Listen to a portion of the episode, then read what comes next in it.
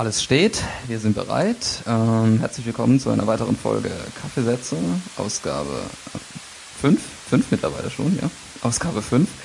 Ähm, das hier ist eine bisschen andere Folge als sonst oder als bisher. Ich habe das jetzt im Vorfeld in der Sendungsvorbereitung, ich nenne es immer gern Sendungsvorbereitung, habe ich das ein bisschen als äh, Staffelfinale betitelt, weil ähm, ich habe es in der letzten Folge schon angekündigt.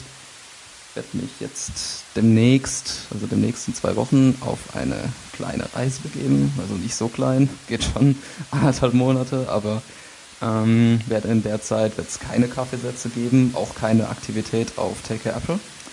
Ähm, weil Reise, Urlaub, bisschen Abstand, bisschen neue Eindrücke gewinnen und äh, was dabei rausgekommen ist, das lest ihr vielleicht dann danach. Oder ich, wenn ich, wenn ich freies WLAN finde, dann, dann, dann twitter ich auch ein bisschen oder schicke ein, zwei Fotos ins Internet. Freies WLAN finden, das ist ja überall auf der Welt einfacher als in Deutschland bei uns. Ähm, heute zu dieser ganz besonderen Folge. Ähm, man hört es vielleicht jetzt auch an Raumklang, das ist ein bisschen anderer als sonst. Wir sind nicht bei mir daheim in meiner kleinen Hörbar, ja, ähm, sondern ich äh, bin jetzt hier in Heidelberg beim Janis. Hallo Janis. Hallo Benjamin, schön, dass du da bist. Ja, ich freue mich auch sehr. Danke für die Einladung auch. Ähm, mit dem Janis mache ich heute diese ganz spezielle Folge und die ist auch ein bisschen kaffeelastiger und wir haben eben verabredet, dass wir ähm, heute ein bisschen dem, dem, dem Kaffee frönen und deswegen werden wir auch den, den, den, den Schaffensprozess unserer Tasse Kaffee ähm, mal aufnehmen und schauen, was dabei rauskommt an Tonmaterial. Also eine sehr, sehr spannende, sehr, sehr unterhaltsame Folge, wie ich hoffe. Ähm, nichtsdestotrotz werden wir natürlich über Kunst reden und über Kultur. Wir wissen noch nicht, wo uns das hinführt heute, aber ähm, wir lassen uns mal überraschen, weil wir ähm, sind jetzt hier Kunst interessiert, sage ich mal, aber keine, keine Künstler beide, wirklich. Oder würdest du dich als, als Künstler betrachten, in irgendeiner Form? Oh, das ist schwierig. Wenn mich die Leute so sehen in der Stadt, dann fragen sie mich manchmal, ob ich Künstler sei. Aber eigentlich bin ich kein Künstler. Ich studiere Mathe und Physik, das ist äh, ganz weit weg von der Kunst. Das, es gibt manche Mathematiker und manche Physiker, die das anders bezeichnen würden. ja gut, also es liegt sicher auch da eine gewisse Kunst darin. Es ist halt eher eine Art Handwerkskunst. Mhm. Das Jonglieren mit den Formeln, mit den Theorien. Und ja, also das Entwickeln von der physikalischen Theorie ist schon auch irgendwie so ein bisschen ein kreativer Prozess. Man mag sich nur Einstein vorstellen. Ja. Ähm, das hat, das durchdringt schon irgendwie alles, dieser, dieser Kunstaspekt, wenn du so willst. Aber mhm. Künstler bin ich eigentlich nicht. Okay. Also, ähm, du hast jetzt eben angesprochen, ähm, die handwerkliche Aspekt der Kunst hat mich gleich auf den nächsten Punkt gebracht, weil ich muss hier jetzt noch ein paar Ankündigungen mitfahren, weil das hier jetzt ist so eine Meta-Folge. Ich habe mir so eine kleine Liste gemacht von so, von so kleinen Sachen, die ich jetzt erwähnt haben will, die streue ich immer wieder so ein. Und ähm, eine Sache davon ist, ähm, dass ich mitteilen will, dass ich auf jeden Fall die Kaffeesätze weiterführe. Und ähm, es wird auf jeden Fall fortgesetzt und ich habe auch schon viele, viele neue Gäste, Ideen beste Ideen und auch ein, zwei neue Gäste an der Angel. Ähm, was ich machen will, ist ähm, auch ein bisschen, das hat man schon in der letzten Folge beim Raimund gesehen, in die, in die handwerkliche Kunst, wie du schon das erwähnt hast, das ist ein ganz cooler Begriff, ähm, eher so die, die, das Handwerk der Kunst auch zu fahren, um auch die Leute, die eher so technikorientiert sind, unter den Hörern mitzunehmen also so Kunsttechniker, Lichttechniker wie der Raimund zum Beispiel oder Bühnentechniker oder was auch immer, was da so kreucht und fleucht. Äh, ähm, dann will ich noch ein bisschen jetzt erzählen über die Gäste, die ich mir so vorstelle, wo das Ganze hinsteuern soll.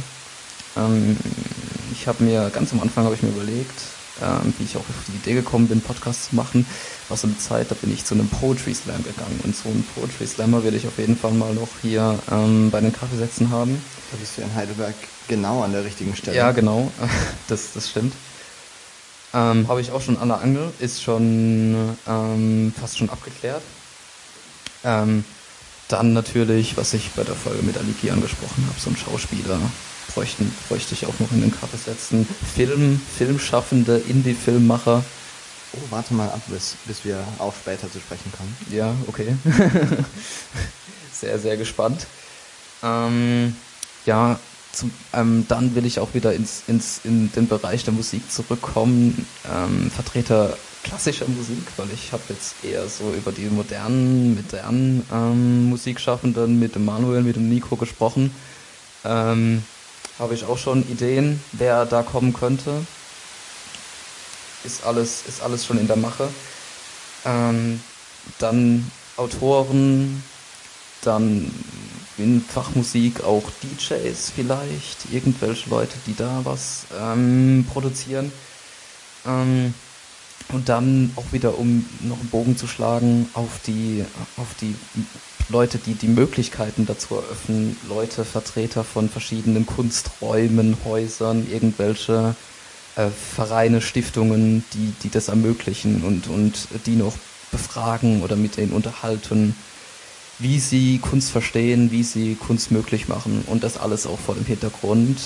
Das wollen wir hier nie vergessen, weil wir sind ein Internetmedium hier, die Kaffeesätze und das alles auch, auch vor dem Hintergrund, ähm, was neue Medien, neu in Anführungszeichen, es ist immer so ein, es ist ein verkrampfter Begriff, dieses neue Medien.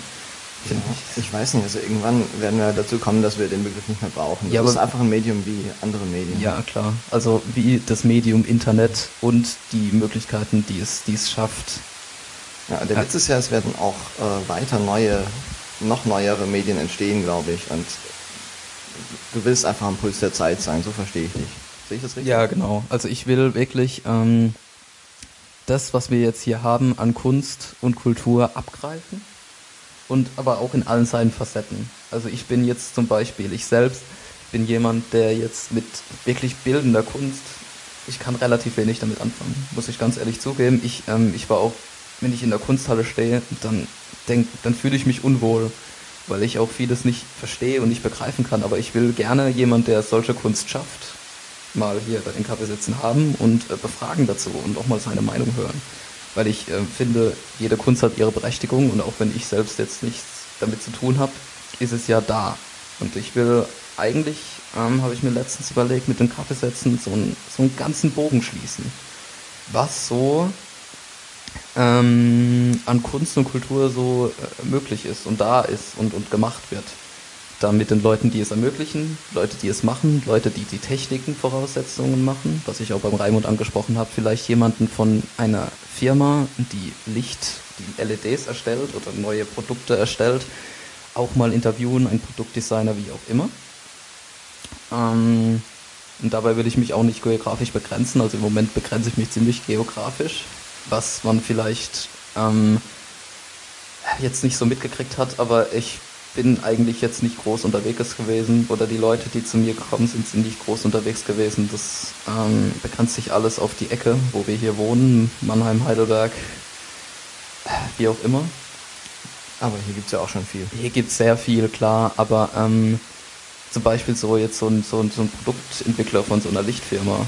Ich weiß nicht, ob die jetzt hier sitzen oder wo die sitzen. Also das, das meine ich jetzt. Also, ähm, also ich finde, es war ein guter Start. Was ich sagen will, ist, ähm, nach der Pause, nach der kleinen Pause, nach den anderthalb Monaten, ähm, im Juni dann, also anderthalb Monate bin ich weg, dann habe ich immer noch keine Zeit und keinen Kopf dafür, aber dann geht's weiter. Im Juni kommen neue Kaffeesätze, dann die, die neue Staffel praktisch, wo es dann, wo ich dann versuche, richtig durchzustarten. Ja, das, das so als meine Ankündigung ähm, im Vorfeld. Ähm, was ich auch noch sagen will, ist, dass ich ähm, wahrscheinlich dann im, Janu äh, Quatsch, im September, Oktober dann äh, nach Mainz ziehen werde, auch weil ich da studieren will. Und dann wird das natürlich noch ein bisschen mehr aufgehoben, weil dann äh, taucht man in Mainz ein, was auch, wie ich, wie, ich, wie ich glaube, ziemlich lebendig ist in der Ecke.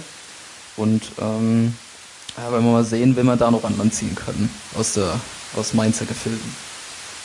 Ja, Mainz ist ja auch nicht, nicht gerade eine Stadt, die arm an Kultur ist. Also ich denke jetzt gerade, der erste Gedanke war der Schott Verlag. Das ist ein großer ja. Musikverlag, der in Mainz sitzt, mit dem mein Vater zum Beispiel auch zusammengearbeitet hat. Mhm.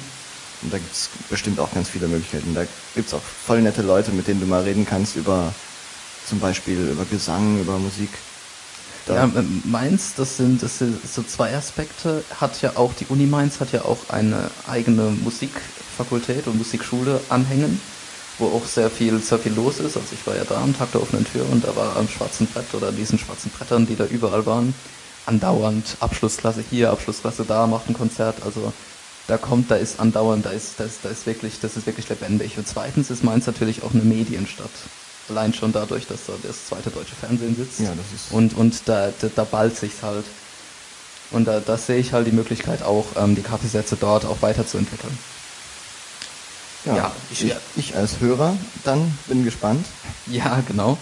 Ähm, wahrscheinlich müssen wir jetzt mal noch ein bisschen aufklären, wer hier überhaupt sitzt. Also der, der Janis. Ähm, eben schon angesprochen, Mathematik- und Physikstudent. Ähm, ja, erzähl doch einfach mal noch ein bisschen was zu dir, was du so jetzt loslassen willst. Damit wir, damit wir jetzt nicht hier im, im Trockenen sitzen. Ja, vielleicht sollten wir mal anfangen, äh, woher wir uns überhaupt kennen. Ja, das, könnt, das könnten wir vielleicht auch machen, genau. Ja, und zwar hab, äh, haben wir beide in Hockenheim an der Schule unsere Reifeprüfung abgelegt ähm, und äh, haben uns kennengelernt über eine Theatergruppe. Genau. Ähm, lustigerweise kenne ich daher auch Aliki und auch den Raimund. Und das ist alles eine ganz kleine Welt hier. Ja. Ähm, wir haben zusammen ein Stück gespielt. Äh, wir haben beide dieselbe Rolle besetzt. Ähm, das war eine enorme Erfahrung für mich, in den Proben da mitzuarbeiten. Das war ein Stück von Lukas Bärfuß, das wir gespielt haben. Und wir ja. haben beide den äh, exzentrischen äh, Tankwart Anton, der in, an irgendeiner Provinztankstelle in den Bergen lebt, mhm. gespielt. Das Stück heißt Der Bus noch. Das Stück heißt der Bus. Ja. Steht auch bei mir ganz prominent im Regal. Hast du das, ne? Ja. Wenn du dich mal umdrehst, dann siehst du es. Dort? Ich glaube, die Pause musst du nachher rausschneiden. Ah, ich hab's, ich hab's gefunden. Benjamin hat ich hab's gefunden. Ja, da ist Regal gefunden. Ja. ja, da haben wir diese Rolle zusammen geprobt. Und wie es der Zufall so wollte, ähm, zwei Tage vor der Aufführung hatte ich einen Fahrradunfall und konnte nicht mitspielen. Benjamin hat dann die unglaubliche Leistung vollbracht und hat die Rolle einfach komplett gespielt. Das wollen wir, ähm, das wollen wir noch ein bisschen schmälern. Also den Text haben wir beide komplett gekonnt. Sagen wir mal so. Das ist richtig, aber du hast gespielt. Ich habe nicht gespielt. Ich lag in der Kopfklinik. ja, daher kennen ja, wir uns. Genau. Ähm, das ist eine witzige Geschichte.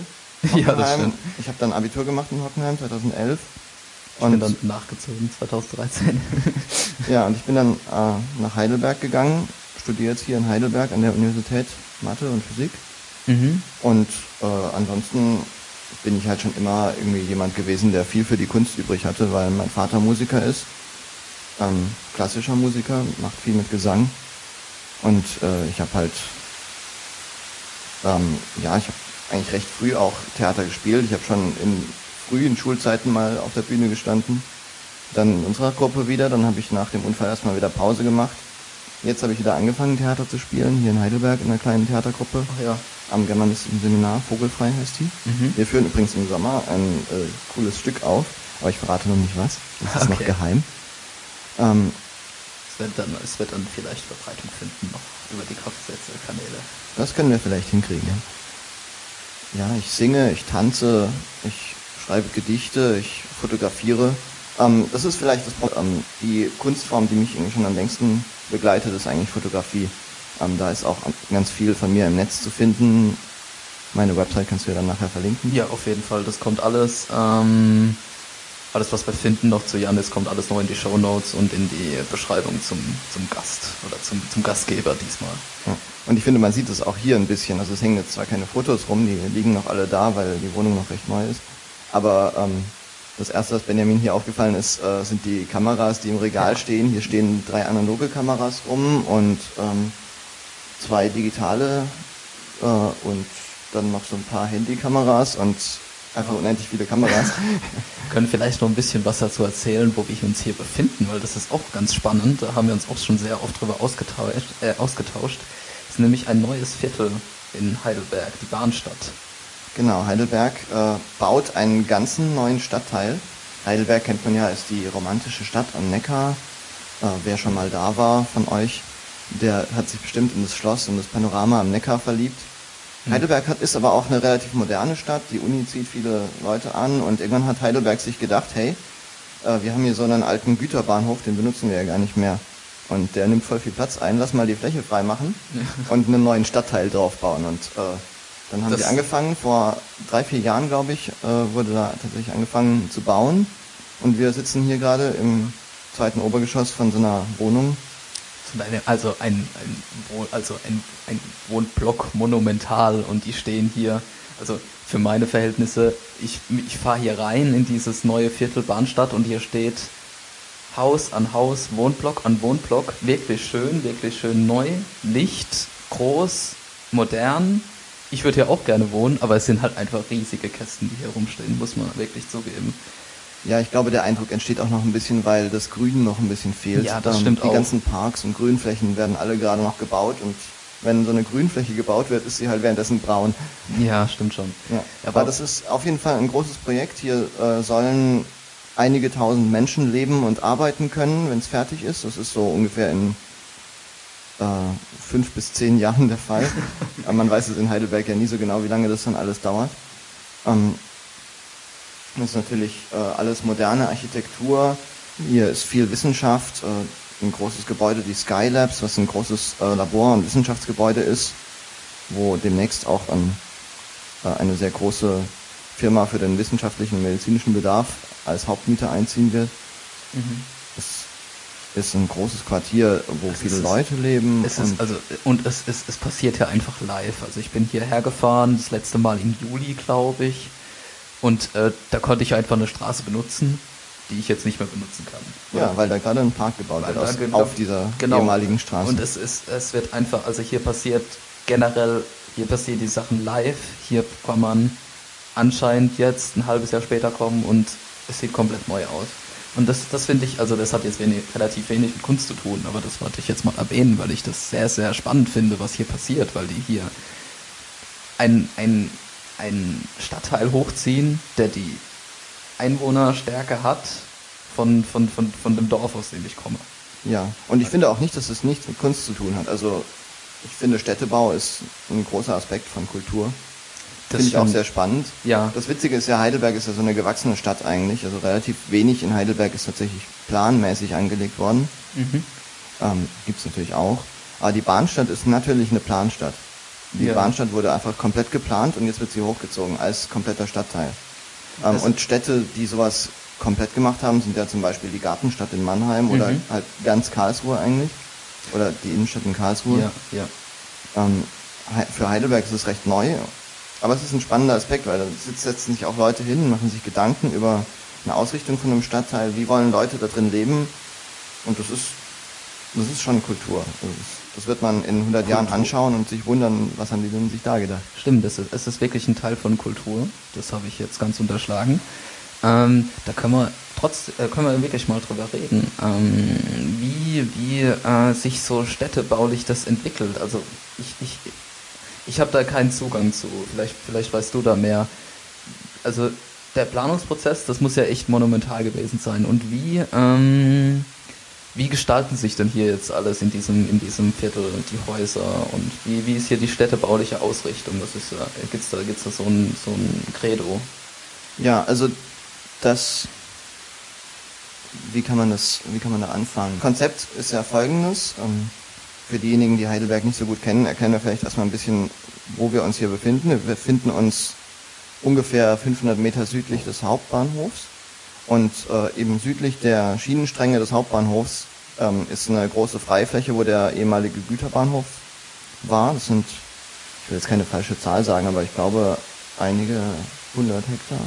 Vielleicht willst du mal kurz heidelbergbahnstadt.de aufrufen und nachschauen, wenn ich bin, ich bin, ich bin blöderweise gar nicht in deinem Leben. Bisschen, ach so. Hm.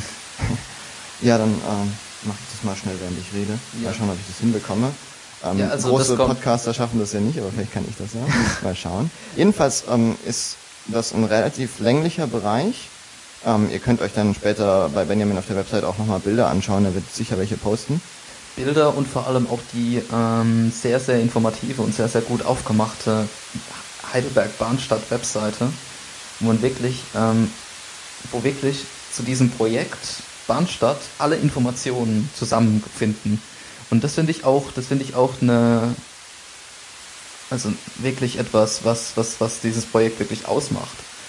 Dass das von vornherein anscheinend ähm, mehr oder weniger transparent und, und schön gegliedert und schön anschaulich im Netz präsentiert wird, als, als Projekt Bahnstadt. Und mit einer enorm guten, also enorm gut aufgemachten Seite, wie ich ja, finde. Ja, das, das stimmt auch. Echt schön gemacht. Ich kann hier mal kurz zitieren. Die Bahnstadt ist eines der größten Stadtentwicklungsprojekte in ganz Deutschland. Hier entsteht der 15. Stadtteil von Heidelberg. Zum einen werden Wohnungen für rund 5000 Menschen gebaut. Zweitens finden vor allem wissenschaftsbasierte Einrichtungen und Forschungsunternehmen, aber auch andere Unternehmen hervorragende Bedingungen vor.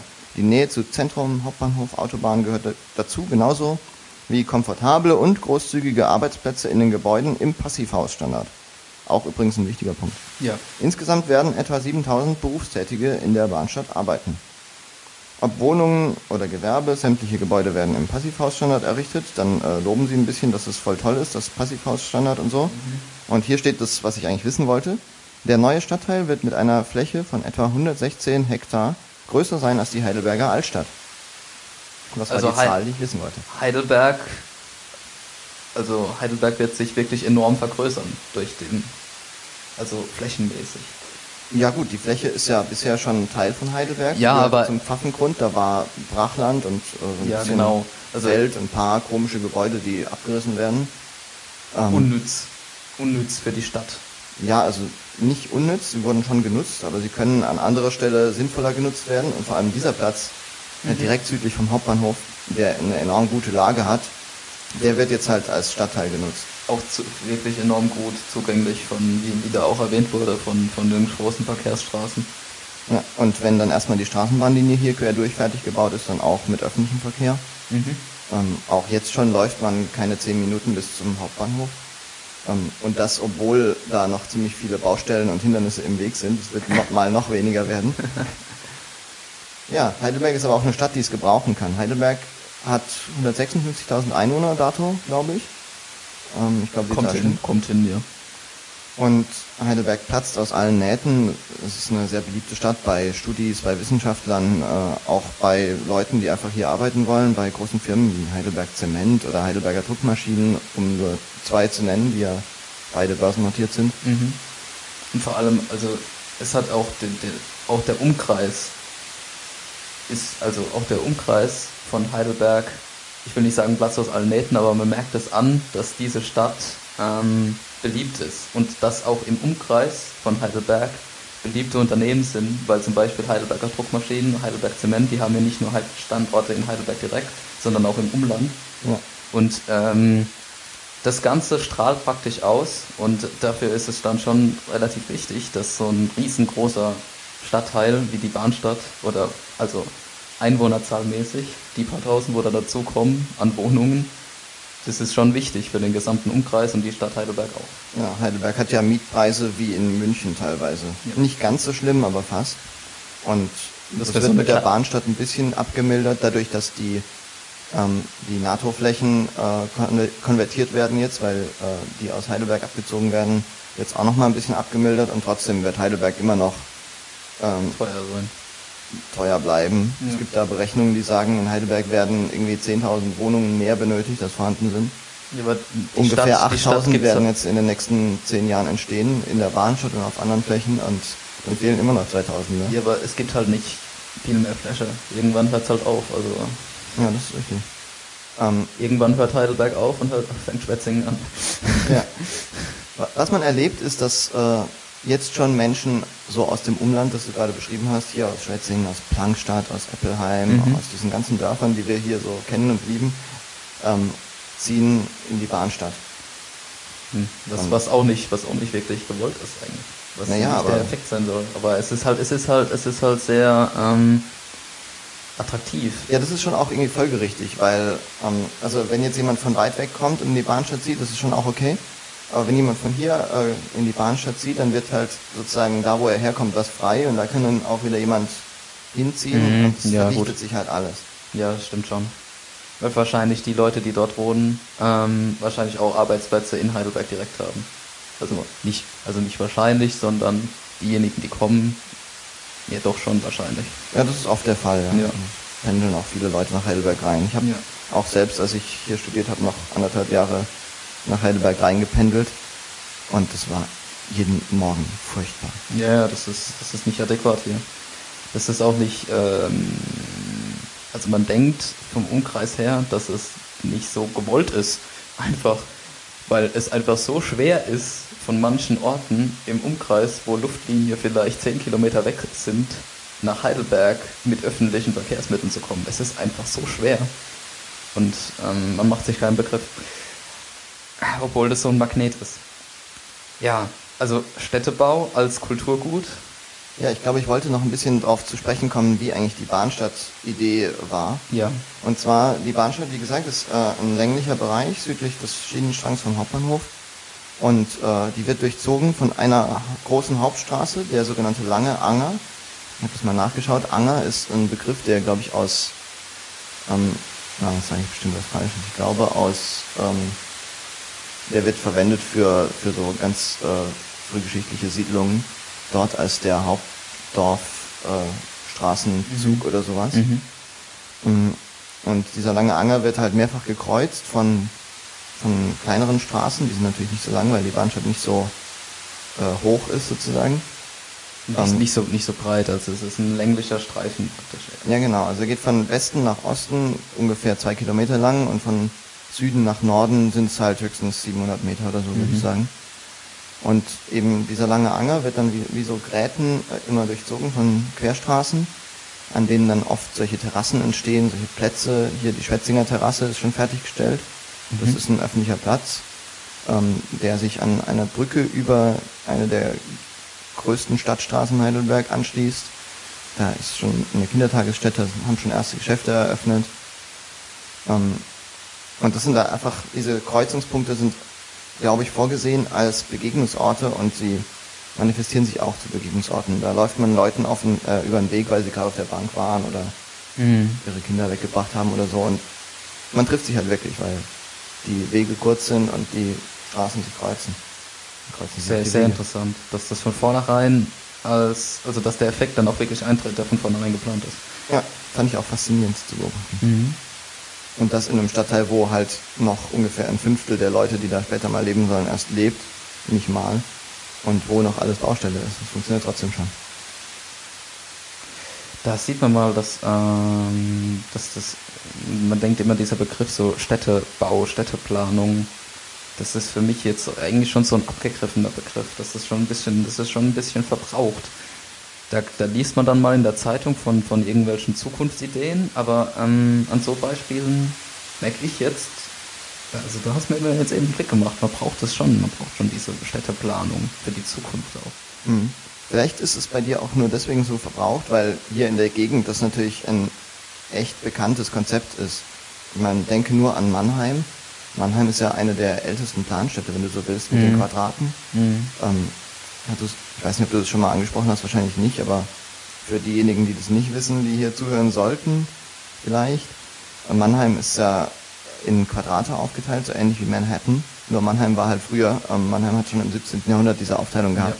Ja. In Mannheim sind halt in der Innenstadt keine, gibt's fast keine Straßennamen, sondern die Häuserblöcke ähm, werden mit Buchstaben und Zahlen genau. von A1 bis bis Q7 oder nee, so. Nee, Q7 oder? Ist, geht noch weiter. Geht noch weiter? Ich weiß, ich weiß gar nicht, wohin es geht. Ja. Also Q7 ist da ganz hinten und mhm. ja doch Q7. Q7 müsste das letzte sein. Ja, jedenfalls ähm, werden die immer mit einem Buchstaben und einer Zahl bezeichnet. Ja. Wenn du irgendwo in der Stadt stehst, weißt du einfach sofort, wo du hin musst. Ja. Das sind alles. Äh, Wenn du das System mal durchdrungen hast. Ja. Weil, also es ist nicht schwer, aber ich verstehe es bis heute nicht genau. aber ich bin dafür auch nicht oft genug in Mannheim. Aber zum Beispiel ähm, Google Maps kann mit, mit so diesen Dingern ganz relativ wenig anfangen, habe ich gemerkt letztens, als ich in, in TIC 7 war, in Mannheim. Tatsächlich? Wirklich. Kann, also das, wenn du dem das gibst, der, der, der führt dich zwar dahin, aber der mhm. führt dich dann an den Anfang von dieser einen Straße, wo dann da rumführt, aber nicht zu einer bestimmten Adresse. Der führt dich halt da zu dem Quadrat. Ach so, ja, aber er führt dich schon hin. Also aber die Quadrate haben dann wieder Hausnummern. Das ist ja, genau. Also genau. eine Adresse in Mannheim lautet dann zum Beispiel Q75. Q75. Ja. Und das, das, das, das kann der halt nicht. Das kann das überhaupt nicht. Echt nicht? Ich hätte jetzt gedacht, dass das geht. Nee, das, das, oder, oder hat es halt nur bei mir jetzt in dem speziellen Beispiel nicht geklappt, aber es hat es hat's nicht hingekriegt. Ja, dann müssen wir vielleicht mal eine E-Mail an Google schreiben, ja. dass, dass die das mal reparieren sollen. Ähm, ja, Mannheim ist eine Planstadt. Karlsruhe ist ja auch nicht weit weg. Karlsruhe ist ja ähm, Die hat ein ganz anderes Konzept, aber die Planstadt schlechthin. ja. Ähm, mit, den, mit diesem Fächer, der so vom Schloss aus äh, in konzentrischen Kreisen die Straßen, ähm, Kennst du, kennst du die Geschichte davon? ähm, die kannst du bestimmt voll gut erzählen. dass der, dass der, der, der Kurve, äh, gut, ich weiß ja auch nicht so, äh, irgendwie war der Kurfürst Karl dann auf, auf, auf Reit, also auf, auf Jagd mit seinem Ross und äh, hat sich dann von der Gruppe verabschiedet und hat sich dann irgendwo in den Wald, in seinen ausgedehnten Waldflächen, den er als Kurfürst hatte, hat er sich hingelegt und hat geträumt. Und er hat geträumt von einer Stadt, wo jeder Bürger, der dort wohnt, jederzeit zum Schloss seiner Herrlichkeit praktisch blicken kann. Und genau an diesem Fleck, wo er geträumt hat, wird Karlsruhe aus dem Boden gestampft. Ah, ja. Deswegen hat es auch also eine sehr seltsame Lage. Das liegt nicht wirklich am Rhein und auch nicht wirklich irgendwo, ähm, wo es wo es wirklich passend ist, sondern es ist, also heutzutage liegt Karlsruhe schon am Rhein, weil es sich entwickelt hat, aber Mhm. die, die ursprüngliche Stadt, die liegt einfach irgendwo. Damals halt in dem Wald, wo er Ja. gelegen ist und ähm, sich Karlsruhe ausgedacht, erträumt hat. Ja, das ist auch spannend, weil es ja eigentlich nicht wirklich so viele Städte gibt, äh, gerade größere Städte, die nicht so nah an Flüssen gebaut wurden. Flüsse waren ja immer ein wichtiger. Ja, ja, du, du brauchst, du hast halt wieder kulturell ähm, als so eine Stadt äh, hat sich ja normalerweise entwickelt. Und Mhm. ähm, die Entwicklung, also eine Stadt entsteht daran, wenn viele Leute auf einem Fleck sind. Und viele Leute auf einem Fleck sind natürlich dann, wenn der Standort irgendwie optimal ist oder, oder irgendwie ähm, wirklich erfolgversprechend ist. Und das, das ist halt an Flüssen so, das ist an, ähm, wo ist das noch so? Eigentlich sind Flüsse das, das entscheidende Kriterium dafür. Ja, vielleicht auch noch an, an der Küste, an, am Ufer. Ja, genau. Oder auf, äh, oder an, an, an dort, wo vielleicht äh, Festungsanlagen waren oder so, Mhm. finde ich. Ja. Aber so eine Planstadt kannst du halt überall hinstanzen. Ja, genau. Die wird dann auf den Boden gestampft mit irgendwelchem Geld von aus leibeigenen Leibern gepresst. Ja, Ja, und dann entsteht Karlsruhe. dann Deswegen heißt es auch so. Deswegen heißt es Karlsruhe, genau. Karlsruhe. Genau, und auch heute noch ist diese Fächerstruktur halt sichtbar und du siehst halt wirklich äh, in der Innenstadt überall Das ist überall das Schloss. das Schloss. Du musst nur da die Straße runterschauen, dann siehst du das Schloss. Hm. Das geht ja in Mannheim nicht. Da musst du schon in der richtigen Quadratereihe sein, Ja. dass du aufs Schloss schaust. Ja. Da geht ja die breite Straße vom Schloss bis zum Bis zum, bis zum Neckar, oder? Das, der Wasserturm, der ist so. Äh, Und das Schloss ja, geht- stimmt. Das geht bis zum Neckar. Genau, vom Schloss bis zum Neckar und die wird dann gekreuzt von den Planken, wie vom Wasserturm aus bis Ja. zum. Genau. Und der, der, der, der, der zentrale Punkt ist praktisch, von dieser Struktur ist dann der Paradeplatz. Der genau, genau in der Mitte auf dieser Kreuzung wieder liegt. Ja, genau. Wir haben es wieder, der Platz liegt auf der Kreuzung zwischen den Wegen und ist auch eigentlich wieder so ein, so ein Punkt der Begegnung. Also Ja, heutzutage nicht mehr so, finde ich. Ich weiß es nicht. Also am Paradeplatz ist halt schon auch irgendwie immer was los. Ja, dann kann man klar. auch. Ja gut, aber das liegt auch daran, dass das halt mittendrin ist. Also Mhm. es ist auf der gesamten Blanken ist immer was los. Ja, da wurde halt ein Quadrat ausgespart und stattdessen ein Platz hin, hingesetzt. Ja. Da ist ein Brunnen in der Mitte, da kann man sich auch hinsetzen und Eis bei Fontanella essen, äh, die berühmte Eisdiele in Mannheim. Und da trifft man auch Leute. Wie, zum Beispiel, wenn Wahl ist, stehen halt die Parteien immer am ja, Paradeplatz. gut, stimmt schon. Ja, Ja. Na gut, ähm, jetzt haben wir schon eine halbe Stunde rum. ja, cool. ja. Äh, kurzweilig heute. Ich hoffe für euch auch interessant, weil ich finde, ich finde, das, das bewegt mich ja wirklich. So, Mhm. so solche Themen. Ja, ich hätte auch gar nicht gedacht, dass wir jetzt über Städtebau reden. Nee, hätte ich auch nicht. Aber wir können ja, wir können ja noch zur, zur, zur schöpferischen, zur, zur, zur wirklich kreativen Kunst. Lass mich mal eine Brücke schlagen. Ähm, Städtebau bedingt auch immer Architektur, weil ohne Architektur keine Gebäude. Ja. Und Architektur ist ja unbenommen eine Kunstform, Ja, wenn genau. auch eine sehr Handwer mit dem Handwerk verwobene, aber es ist auf jeden Fall eine Form der Kunst. Auf jeden Fall. Ähm, wo du bei der Architektur ähm, kannst du nicht einfach nur von Ästhetik ausgehen. Also du, du musst ähm, Funktion in, in die Ästhetik packen. So, so stell, also so kommt es für mich immer rüber. Ja, wobei das natürlich immer wieder ähm, an seine Grenzen zu treiben versucht wird. Ja. Letztendlich ist es doch aber bei jeder Kunstform ein bisschen so. Das hängt ja immer vom Medium ab. Bei einem Bild ist halt die Funktion eine eingeschränktere, die Funktion des Bildes ist angeschaut zu werden. Aber du kannst kein Bild malen, das man nicht anschauen kann. Genauso kannst du kein, ja. kein äh, Gebäude entwerfen, das man nicht bauen kann. Ähm, und, und es geht ums Bauen, also ums Erstellen und mhm. gleichzeitig halt um den Nutzwert. Also ob es jetzt eine Galerie oder ein Wohngebäude ist, also du musst es bauen können und du musst darin adäquat wohnen können. Ja, oder arbeiten oder, oder arbeiten. auch das Gebäude einfach als Kunstwerk begreifen.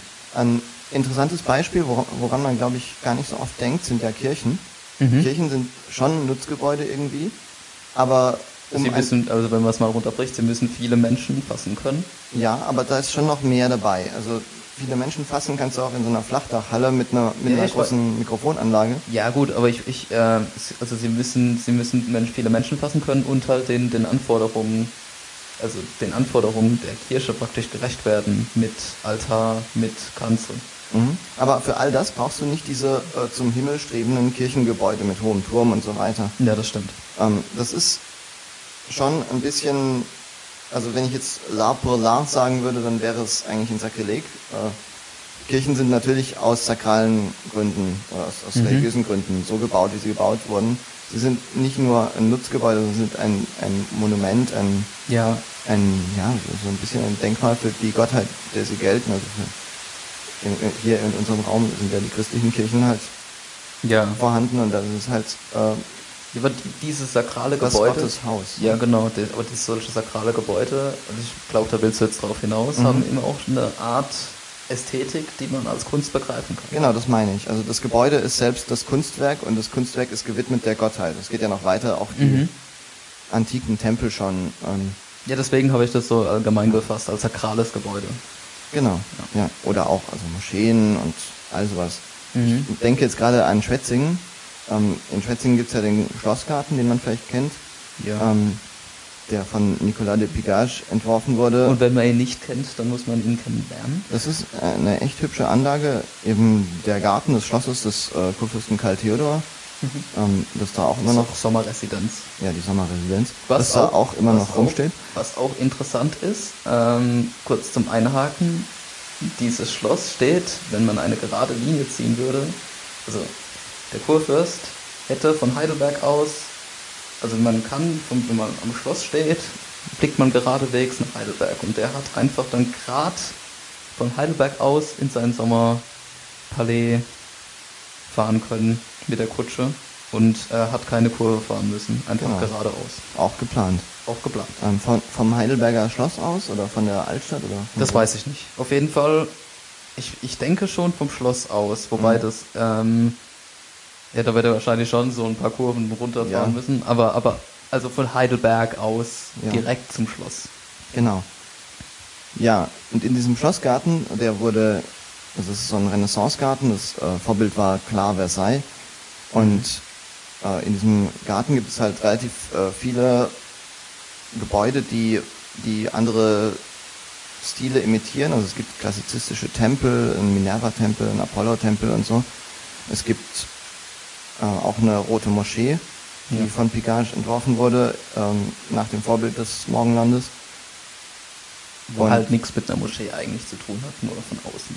Sieht ja, also aus. Ist, wird, sie wird nicht als, äh, als ähm, muslimisches Gotteshaus genutzt. Nee, das, das, sieht halt einfach hübsch aus und hat eigentlich auch nichts damit zu tun. Ist ja, halt einfach nachempfunden. Ist, wenn du so willst, ist es eine Hommage an, ja, an, diese, genau. an die ja. äh, es ist halt arabische einfach, Architektur. Ja, es ist halt einfach voll äh, wirklich, wirklich schön. Und was man auch sagen muss, ist ähm, diese arabische Staub, äh, Architektur, die praktisch dazu beiträgt, dass man in Gewölben oder in Häusern ähm, immer so einen kleinen Luftzug, damit es immer ein bisschen kühl ist. Und das ist in der Roten Moschee im Schwetzinger Schlossgarten ist das wirklich erreicht, weil wirklich, wenn du in diesen, da ist so ein Wendelgang außenrum, und wenn du da eintrittst, dann ist es wirklich ein bisschen kühler, das draußen. Ja, also, also, es, ist, es ist nicht nur nachempfunden. Es schon, schon originalgetreu. Ja. Ja, genauso ja. auch der Minerva-Tempel und der Apollo-Tempel und gibt es noch mehr? Ich glaube, es gibt noch mehr. Ähm, diese Tempel sind ja auch. Der Apollo-Tempel ist der mit dem, mit diesem, mit diesen Sonnen, mit diesem Tunnel, mit dem Tunnel. Genau. Ja. Und die sind ja auch den römischen Tempeln nachempfunden, ja. auch wenn sie nicht als, äh, als äh, heilige Städte im, im pantheistischen Glauben der Römer genutzt wurden. Natürlich nicht, wenn sie erst 1700 irgendwas gebaut wurden. Aber es ist halt sehr schön, zum Beispiel der Apollo-Tempel mit diesen Tunneln, eben angesprochen, man tritt immer vom Dunkel ins Licht, also zum mhm. Sonnengott hinaus. Das genau. ist sehr schön gemacht. Und, und da, man kann, ist, ist, halt alles mit solchen Sonnengesichtern verziert. Ja, genau. Man kann da als Kind Fangen spielen.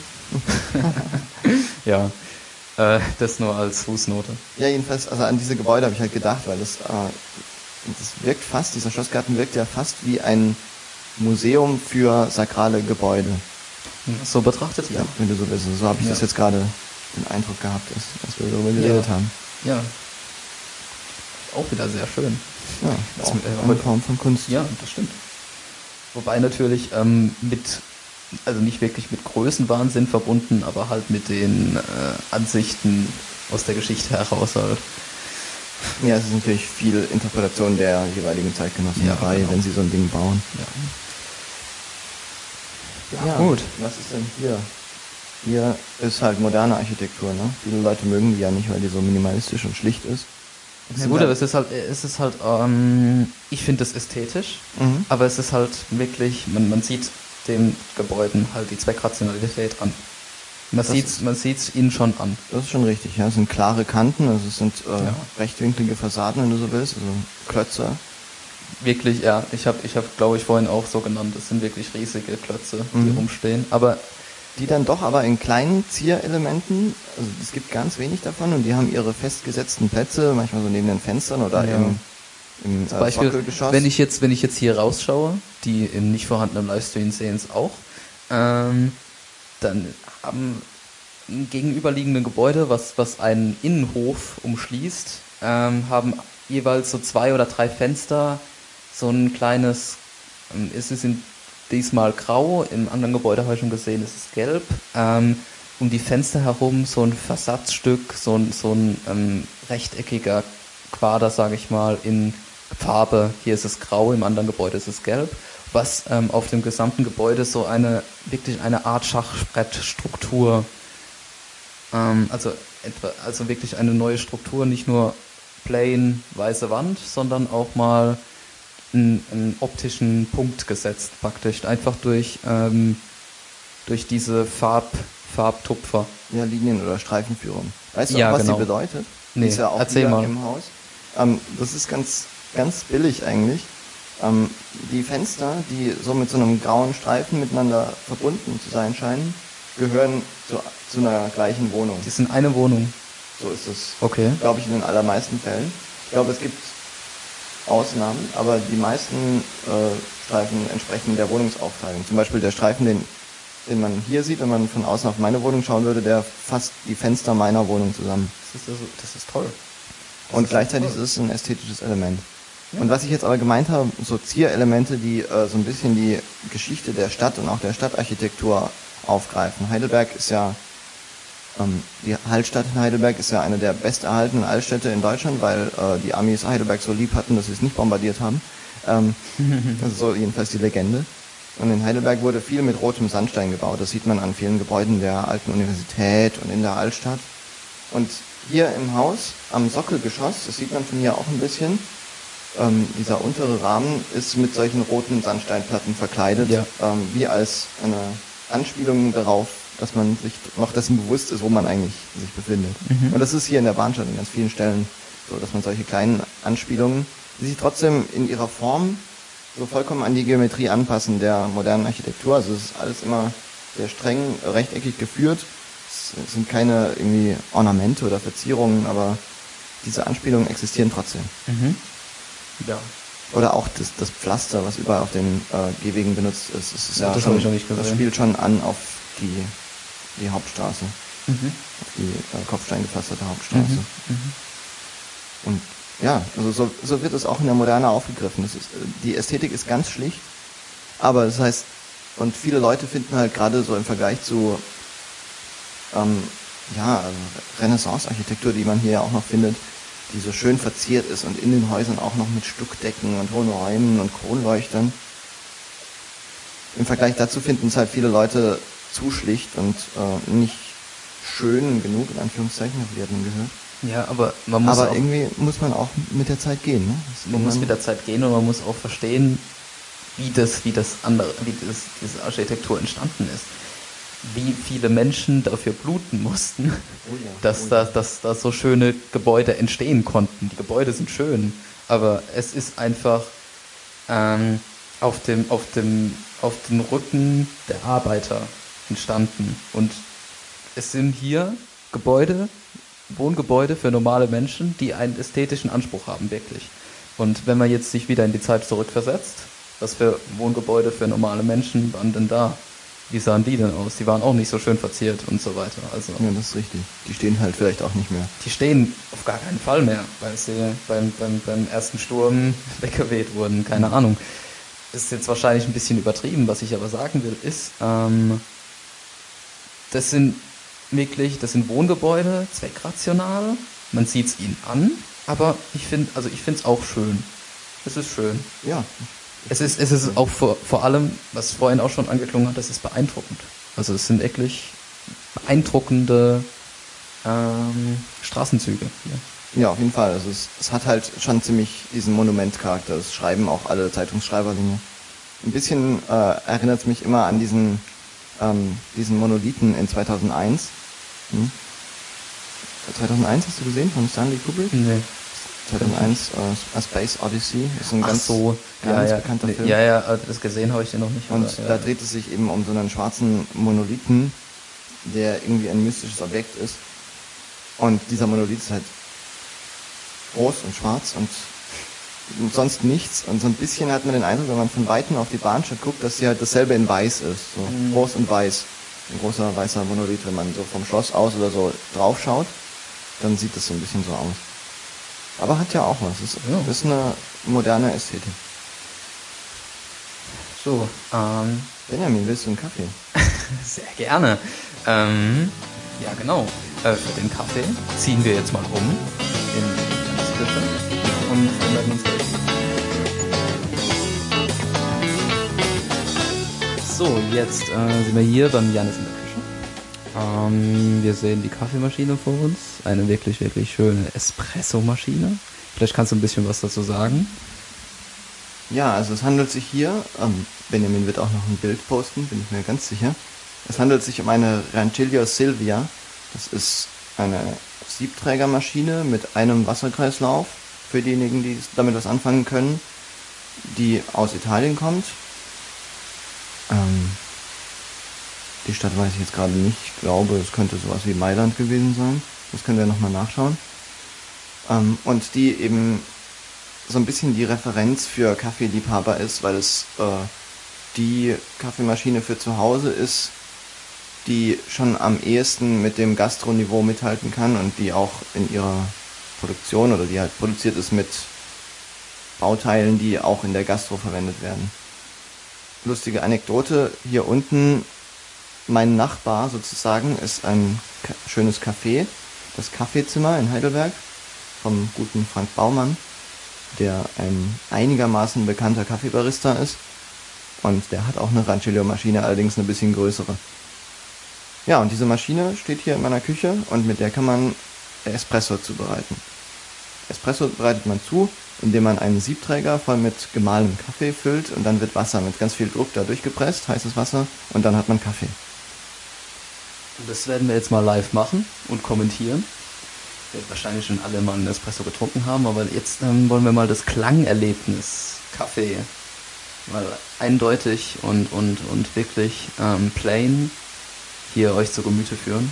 Und ich darf bitten, ist noch irgendwas? Also, es fängt damit an, dass ich den Kaffee male. Vielleicht kann ich noch erzählen, was für ein Kaffee das eigentlich ist. Das, Sehr gerne. das ist nämlich ein Italiener, ein Vergnano äh, von der Rösterei Vergnano, die man auch als Vergnano 1882 kennt. Ähm, das ist eine Barmischung mit 70% Arabica-Bohnen und 30% Robusta-Bohnen. Und wenn wir später wieder im Wohnzimmer sind, können wir auch mal nachschauen, nach was es denn schmecken soll. Aber jetzt male ich erstmal den Kaffee. Ja.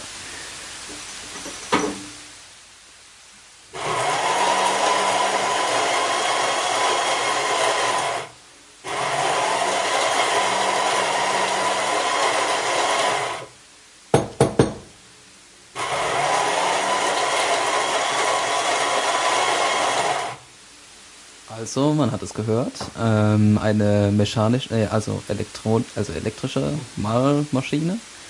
Mühle. Mühle. Wie komme ich auf Mahlmaschine? Ähm, in den Siebträger ist ähm, gemahlener Kaffee, frisch gemahlen reingekommen. Ähm, jetzt ist Janis gerade dabei, den Kaffee mit ganz viel Druck in den Siebträger zu pressen. Genau, Tempern nennt man das. Tempern nennt man das, ja.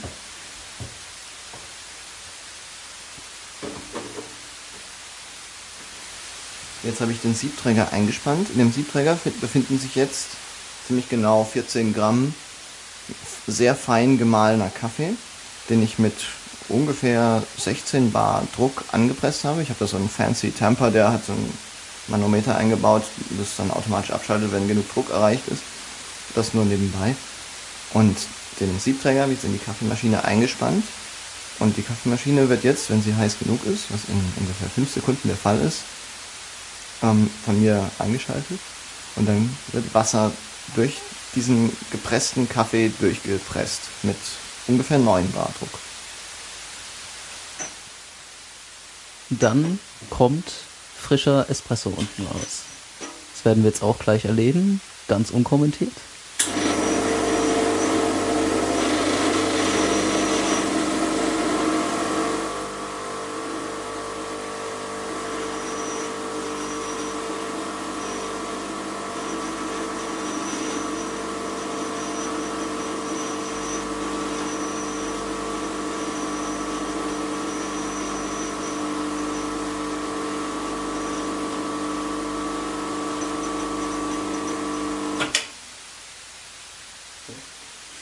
Eine Tasse schwarzes Gold. Nee. Zwei Stück. Eine für jeden.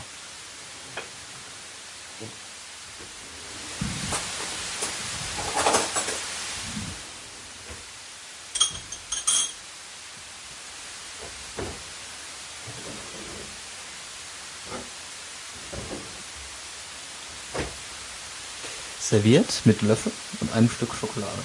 Möchtest du Zucker, Benjamin? Äh, nein, ich genieße den so, bitte. Okay, dann wollen wir doch wieder rübergehen. Ja, genau. Das war die Episode in der Küche. Ich hoffe, es hat euch gefallen. Ähm, ich hoffe, das Klangerlebnis war gut genug. Gehen wir mal wieder und setzen uns.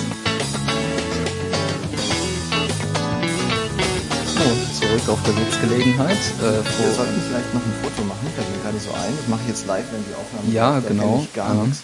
da- das, das, das kann er gerne mal machen und ich erzähle einfach mal. Ähm, wir sitzen hier bei Espresso und einem, ähm, einem Glas Wasser, was wir eben in der kurzen Pause angesprochen haben. Es ist ein Unding, dass wenn man in Deutschland einen Kaffee oder einen Espresso bestellt, kein Glas Wasser dazu gereicht bekommt, sondern dies ebenfalls noch bestellen muss.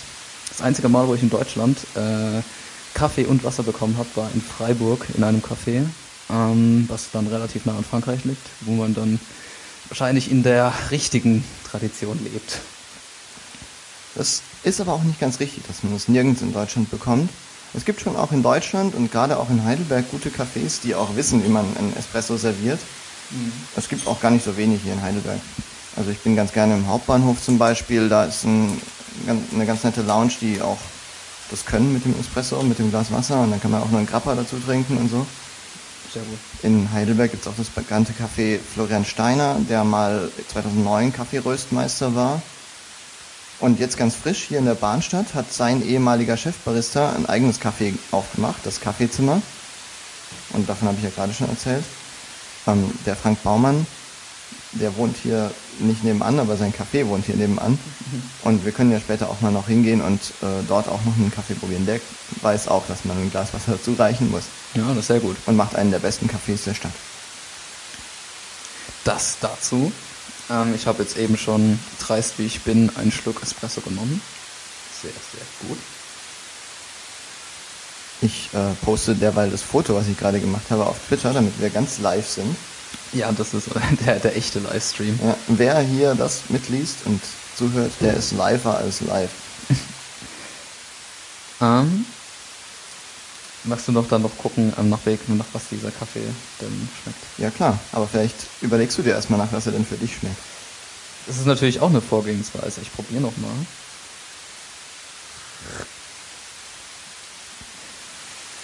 Also starker Säuregehalt, natürlich, selbstverständlich.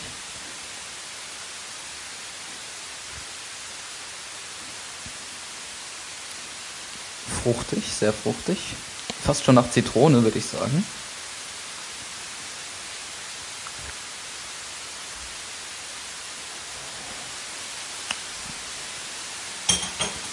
Hm.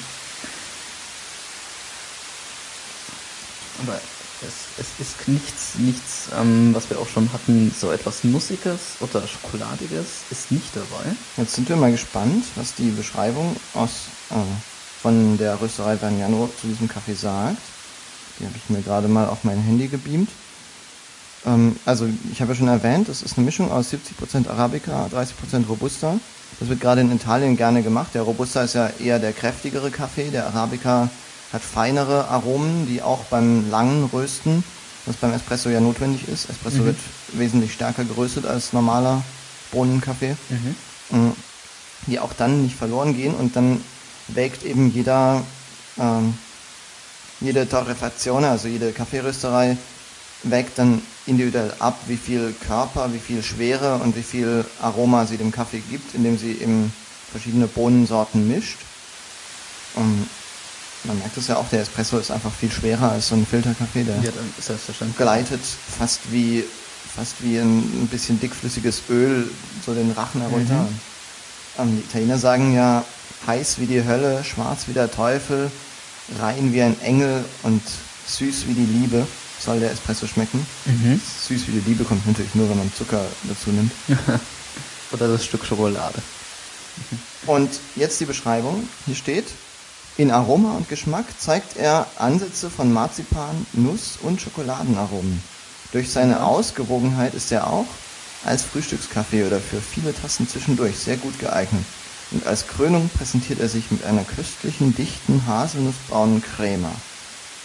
Letzteres kann man auf jeden Fall bestätigen, wenn man auf einfach drauf schaut. Ja. Aber diese äh Nuss, Schokolade und Marzipan. Ja, schauen wir, schmecken wir nochmal genau hin, ob wir das jetzt Also Marz, Marzipan okay. Marzipan ja. Aber die Nuss, die Nuss schmecke ich nicht. Für mich hat es nichts Nussiges. Hm. Lass ihn mal ein bisschen länger auf der Zunge. Vielleicht kommt es so ein bisschen, aber es kann natürlich auch Voreingenommenheit sein. Ich finde es vor allem, also sowieso immer schwierig, diese Aromen, die da blumig beschrieben werden, auch tatsächlich nachzuvollziehen. Ja gut, ähm, bei dem Blumigen hatten wir auch einmal bei den Kaffeesätzen, da war das einfach eine natürliche Süße von dem Kaffee. Ja, nee, ich meine, mit blumig meine ich nicht blumiger Geschmack, sondern blumige Beschreibung. Ach so, ähm, ach so, ja. Aber, also ich finde das immer relativ schwierig, auch bei Weinen dann so diese Noten, die beschrieben werden, auch wirklich nachzuvollziehen.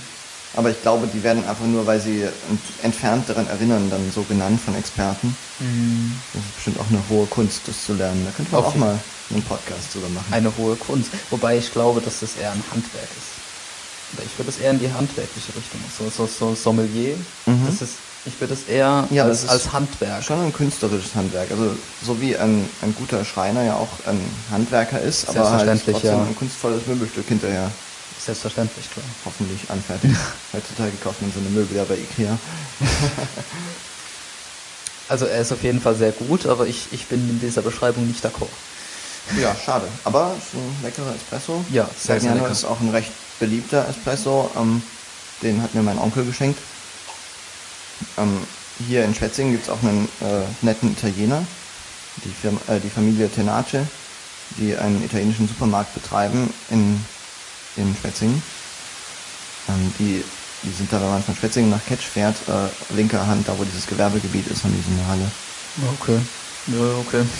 Da sollte man auf jeden Fall mal hinschauen, wenn man aus der Gegend ist. Ähm, die haben eben viele ja, original italienische Produkte, die sie relativ direkt importieren und nicht irgendwie, die nicht irgendwie dann von Kaufland oder Rewe als italienischer Prosciutto di Parma gemarketet werden, aber irgendwie nur so der Ramsch ist, den die Italiener nie, nie mit dem Hintern anschauen würden. Ja.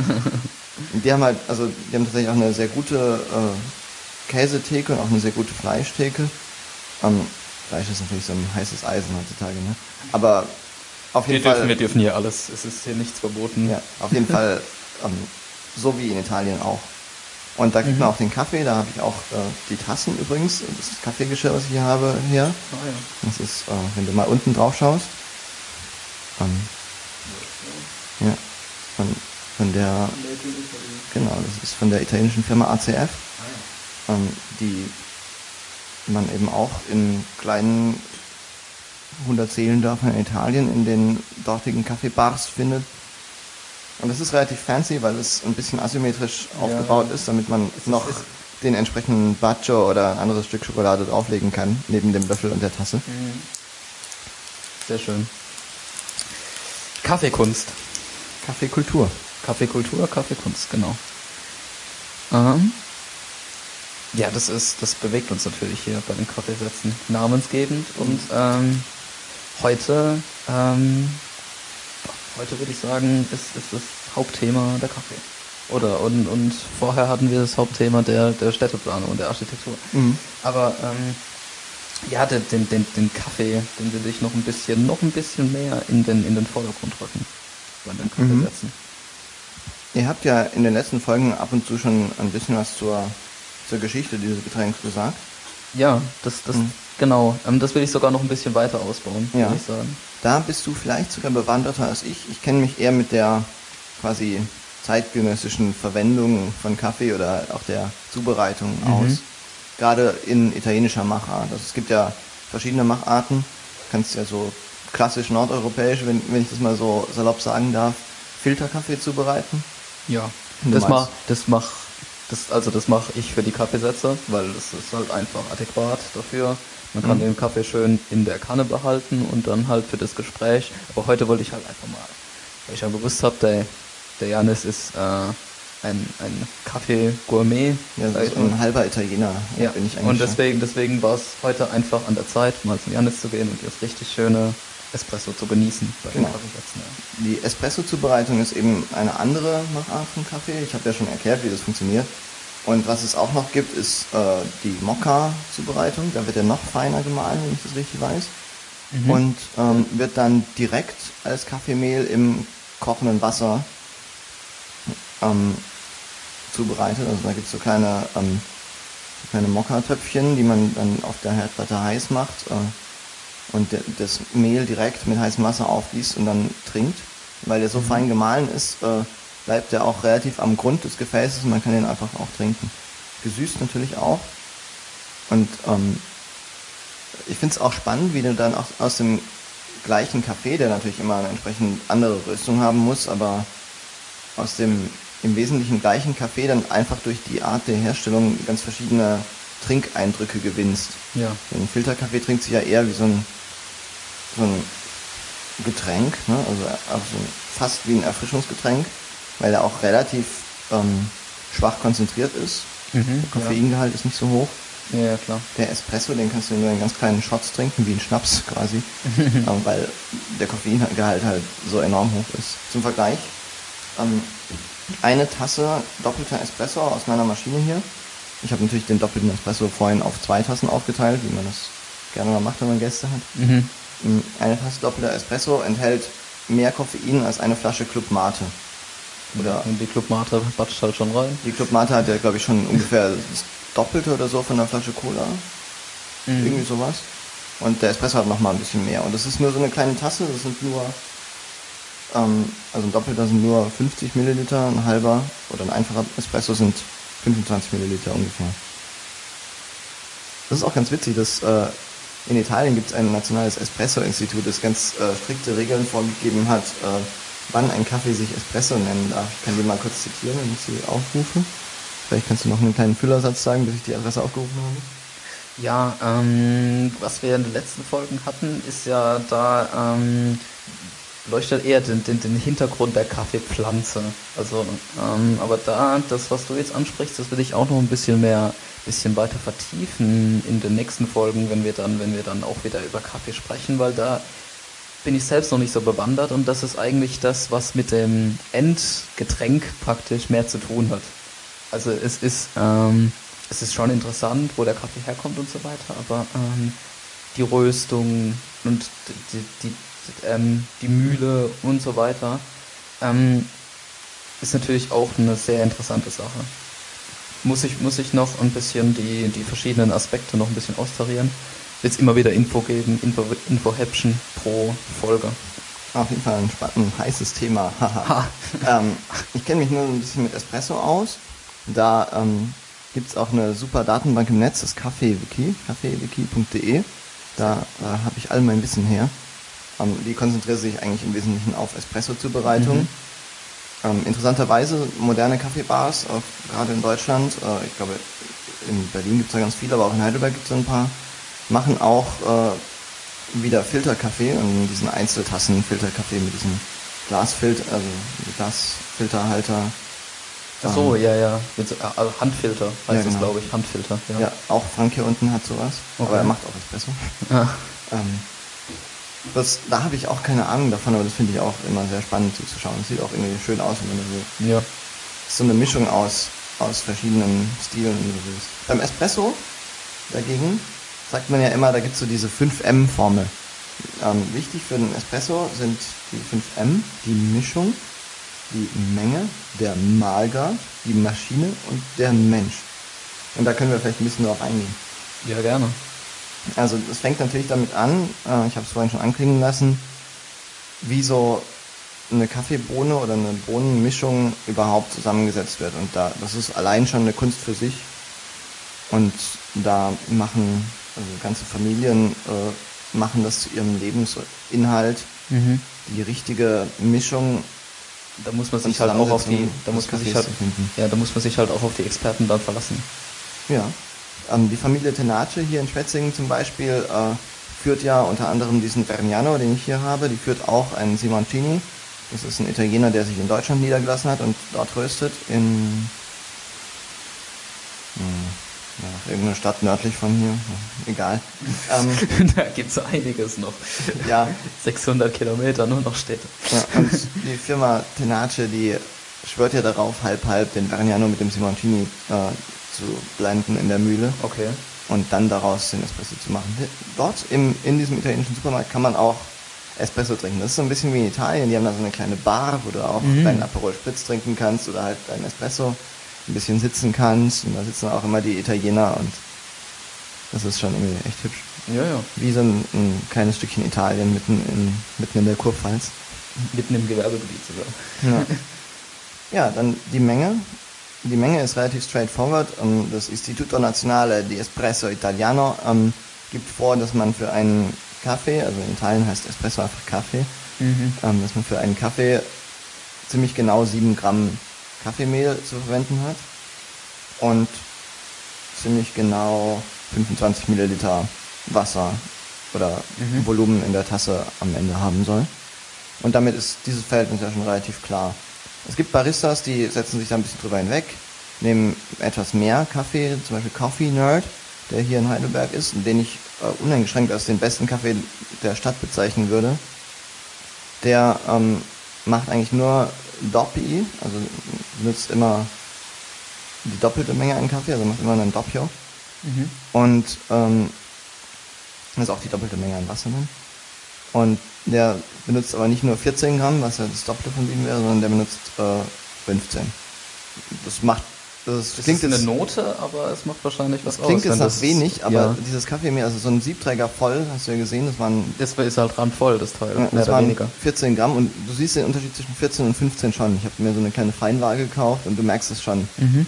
ähm, wie, wie das sich dann also wie sich dann die Füllmenge, Füllmenge, dann doch deutlich unterscheidet. Und mhm. damit zusammenhängt muss das Wasser ja dann doch auch durch ein Fünfzehntel mehr Kaffee äh, durchdringen. Mhm. Und dementsprechend wird halt mehr freigesetzt, äh, muss mehr Druck aufgewendet werden. Man merkt den Unterschied schon. Ja, der Mahlgrad ist auch ähm, eine spannende Sache. Da habe ich lange in der Küche gestanden und viel Sauerei gemacht mit Kaffeemehl, bis ich das raus hatte. Ähm, gute Kaffeemühlen äh, mahlen ja mit einem konischen Mahlwerk, das man stufenlos verstellen kann. Also konisch heißt, äh, das sind so äh, gegen, also das ist halt so ein, so ein Konus, wo, wo so, so Mahlsteine gegeneinander mhm. laufen. Und die kannst du halt stufenlos verstellen, weil der Konus halt einfach dann größer oder kleiner wird, aber. Das ist halt auf so Schienen gelagert wahrscheinlich und das kann man dann ohne ja, ja. Genau, ohne so Zwischenstufen. Was wahrscheinlich auch gibt es ja dann keine Voreinstellungen, gar nichts. Das muss man dann selber austarieren. Ja, das muss man ganz individuell austarieren. Es hängt okay. ab von ganz vielen Faktoren. Also wenn es hier warm und schwül ist, muss ich meinen Kaffee auch zum Beispiel feiner mahlen, als wenn es trocken und winterlich ist. Ähm, das ist echt das spannend, ist, ja, wie ja, teilweise an einem Tag so verändert. Und es hängt vom Kaffee ab, es hängt vom Pumpendruck ab, es hängt davon ab, wie fest man den dann reintempert. Mhm. Und äh, das Ziel ist natürlich immer, dass der dass das Wasser ungefähr 25 bis 30 Sekunden lang durch den Kaffee durchläuft. Ja. Ähm, wenn man es kürzer macht, dann wird der, wird der Kaffee zu sauer, weil dann nicht so viele Aromastoffe freigesetzt werden. Wenn man es länger macht, wird er bitter, weil äh, zu viele Bitterstoffe freigesetzt werden, glaube ich. Ich weiß es nicht genau, das kann man auf Kaffee-Wiki nachlesen. Mhm. Jedenfalls äh, ist, das so eine relativ gute Zeit, so 25 Sekunden ungefähr. Das hört man ja dann auch auf der Aufnahme, wie lange es gedauert hat. Ja. Wir genau nachzählen. Dann wird der Kaffee einfach am, am ausgewogensten, da hat man genug Aroma, dass die Säure ausgleicht, aber es ist noch nicht so bitter, dass man ihn gar nicht mehr trinken mag. Mhm. Und auch äh, die, die Stärke wird dadurch ein bisschen beeinflusst.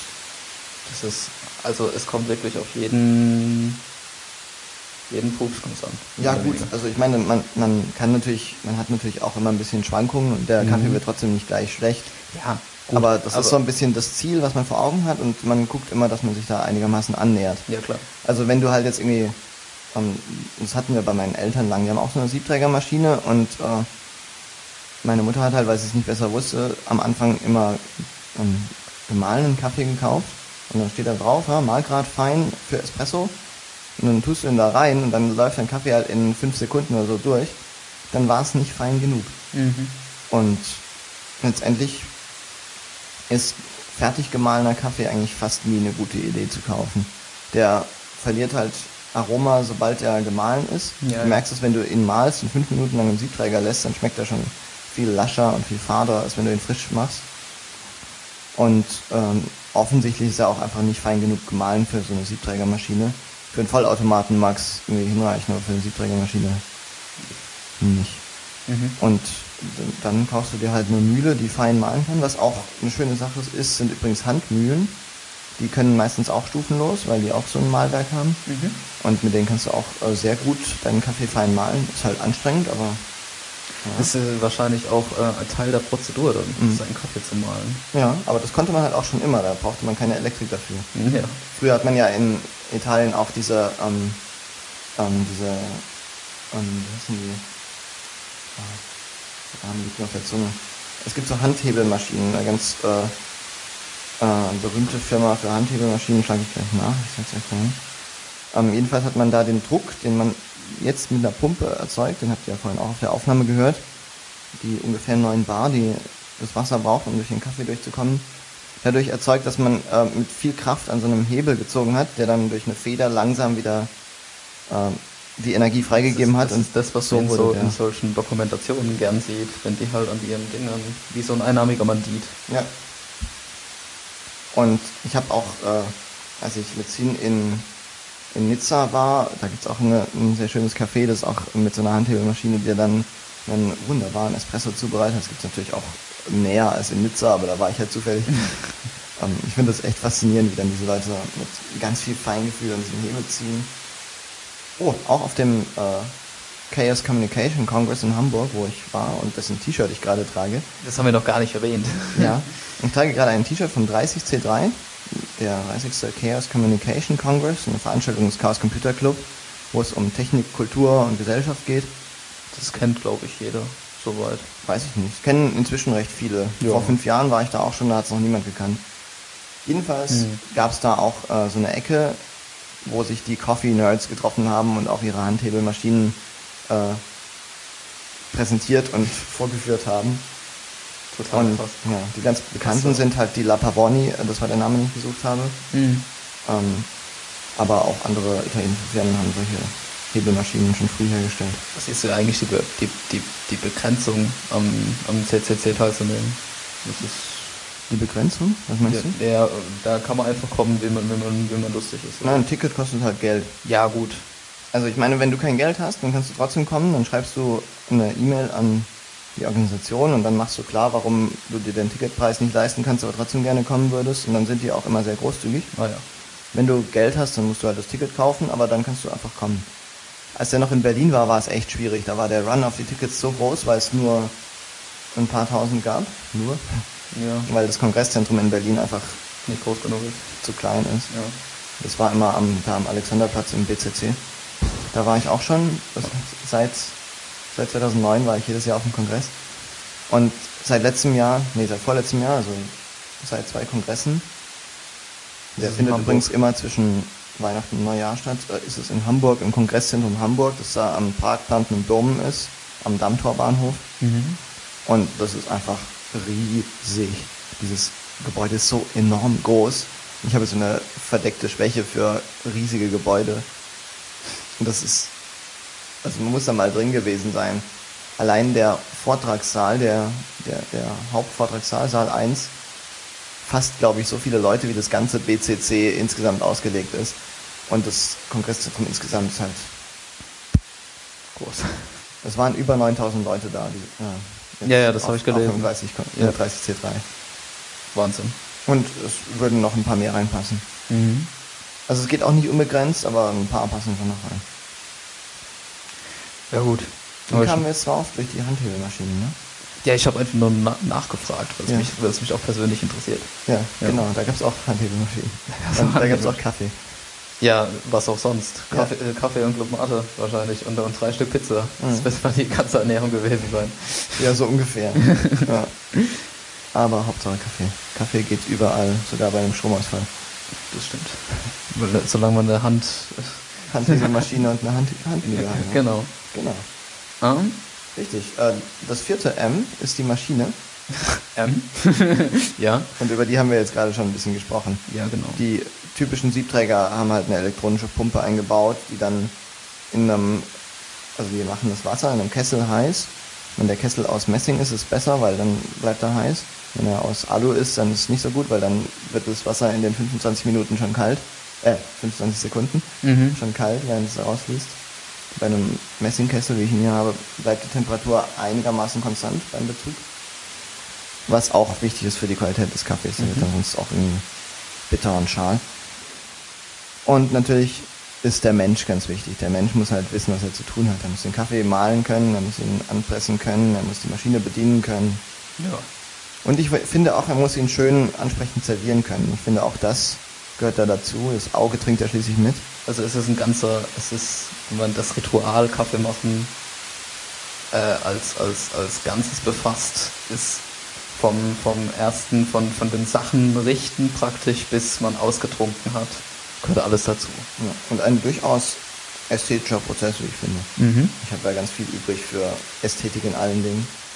Ja gut, es ist ja, es ist ja, ich bin ja mit dem Vorsatz hierher gekommen, Kaffee zu machen. Warum soll man sich, äh, Kaffee zu trinken, warum soll man sich keine Mühe machen dabei? Ja, genau. Wenn man schon was macht, dann macht man es richtig. Richtig, genau. Ähm, was ich noch sagen wollte, also Kaffee ist ganz wichtig bei den Kaffeesätzen, aber ähm, was ich vielleicht auch noch entwickeln will in der nächsten Zeit, also in den nächsten Folgen, die dann da kommen werden, ähm, ist der zweite Aspekt von diesem Namen, nämlich die Sätze. Weil da, da, da bin ich letztens drauf gekommen, ähm, wenn man so einen Hänger hat oder so, dass man oder oder das generell in jede Folge so einzustreuen, einen Satz, einen lyrischen Satz oder halt auch zwei Sätze. Ähm, ich finde den Begriff Aphorismus ganz gut. Mhm, Also so Aphorismen von berühmten äh, Schriftstellern, Menschen einzustreuen als der Kaffeesatz der Folge. Ich weiß nicht, also das war jetzt so meine Idee in der letzten Zeit, Mhm. das vielleicht noch, ähm, noch als weiteres Gimmick pro Folge ähm, einzustellen. Ich habe ja auch ein ähm, Buch, das habe ich auch in irgendeinem Blogpost äh, mal erwähnt, wo ich mir darüber Gedanken gemacht habe.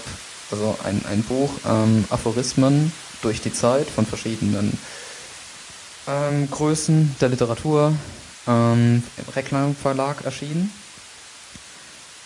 Eigentlich ein Buch voller Sätze und lustiger Wendungen und so. Und ähm, weil ich, wenn ich das durchgelesen habe, kam ich mir so vor, als würde ich einfach Twitter, Twitter durchlesen, einmal durchscrollen. Habe ich mir so ein paar Gedanken gemacht, wie das mit, mit Twitter zusammenhängen soll, aber das, das führt jetzt hier zu weit. Ja, Twitter ist ja eine Aphorismenschmiede sondergleichen. Ja, und was, was ist, ich mir so überlege, es gibt ja auf Twitter praktisch so Redewendungen, die, Mhm. man, die man erst einmal gehört haben muss, oder verstanden Ja. haben muss, um, um den Witz zu verstehen. Und Ja, da habe ich ihr mir kennt überlegt, ja, ihr kennt das. Und da habe ich mir überlegt, das muss es doch eigentlich, das ist ja jetzt keine Erfindung von, von uns jetzt hier, Internet und so. Und das muss ja eigentlich, wenn so Goethe so einen Aphorismus losgelassen hat, vielleicht hat er da auch einfach so ein Meme bedient.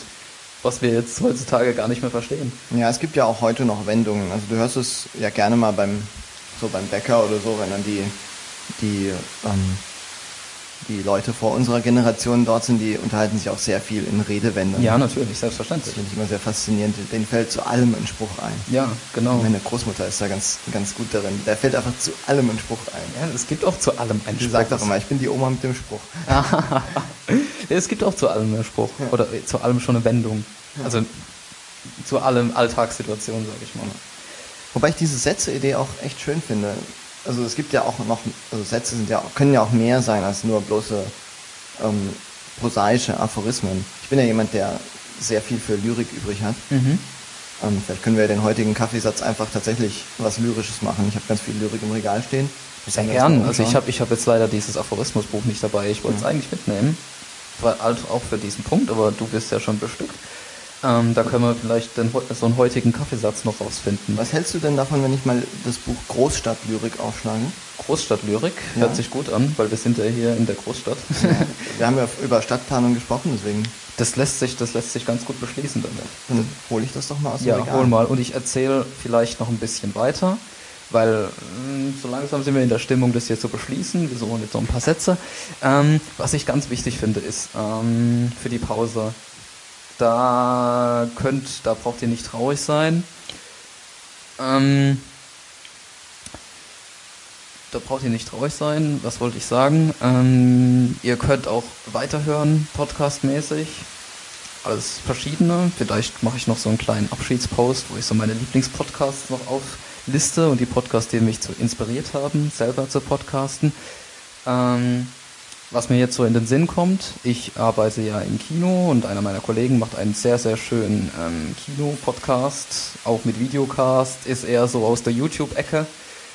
Ähm, da sind ja eigentlich alle diese, diese ähm, Filmleute und so, sind da ja so abgewandert, podcastmäßig. Die machen sehr schöne Sachen, die Filmfreaks auf YouTube, sehr zu empfehlen, ähm, haben gerade das Oscar-Gewinnspiel abgeschlossen, bei dem ich phänomenal gewonnen habe, auf dem zweiten Platz.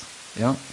Ähm, das nur zu erwähnen, die Filmfreaks auf YouTube sehr zu empfehlen, wenn ihr über aktuelle Filmgeschehnisse und auch ein bisschen den Background ähm, zu Filmen und Filmreihen ähm, was erfahren wollt, Filmreviews, alles dabei.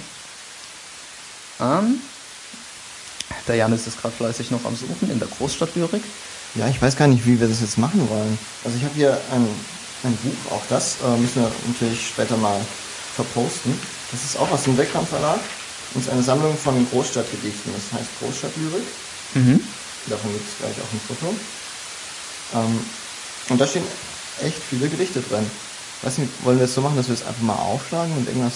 Jetzt so kannst du mal random und wir machen so, mach's mal random drei Stück und dann schauen wir, welcher jetzt, welcher jetzt das Schönste war, was am besten passendsten für die Situation vielleicht. Wir können natürlich recht lang sein. Ach so, ja, ja gut, stimmt ja. Ja gut. Schlag du doch mal irgendwo auf und Ich schau mal, ob dir was gefällt und dann lese ich das vor. Ja, also das, das ist jetzt echt schwer. Ähm, ich schlage einfach mal auf. Wir sind hier jetzt. Du wirst lachen, Karl Kroloff, Entstehung einer Stadt. Oh, Das passt doch sehr gut heute. Das passt doch St- echt Städteplanung. Karl Krolow. Entstehung einer Stadt. Unvorbereitete Straßen bekommen Häuser aus kleinen und großen Steinen mit Menschen, die vor die Tür treten oder durch Gardinen fallen, ihre Augen im Schoß der Nachbarin. Einzelne Bäume werden eine Allee. Nach jeder Richtung sind Fenster geöffnet, mit widerrufenden Nachrichten über Spaziergänger mittlerer Größe. So geht das gesellig weiter. Das Wachstum ist nicht mehr aufzuhalten. Ich finde, das passt Das ziemlich passt gut sehr zu gut. Folge. Ja, wirklich, weil wir. Es, es, es, es schließt es ab. Ja. Schön.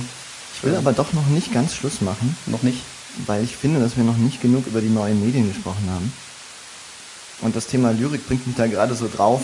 Ähm, die, ich finde es immer wieder enorm, was die neuen Medien auch abseits von Twitter einem eröffnen für Möglichkeiten. Mhm. Ich habe, ich will mal mit einem Beispiel anfangen. Ich habe 2000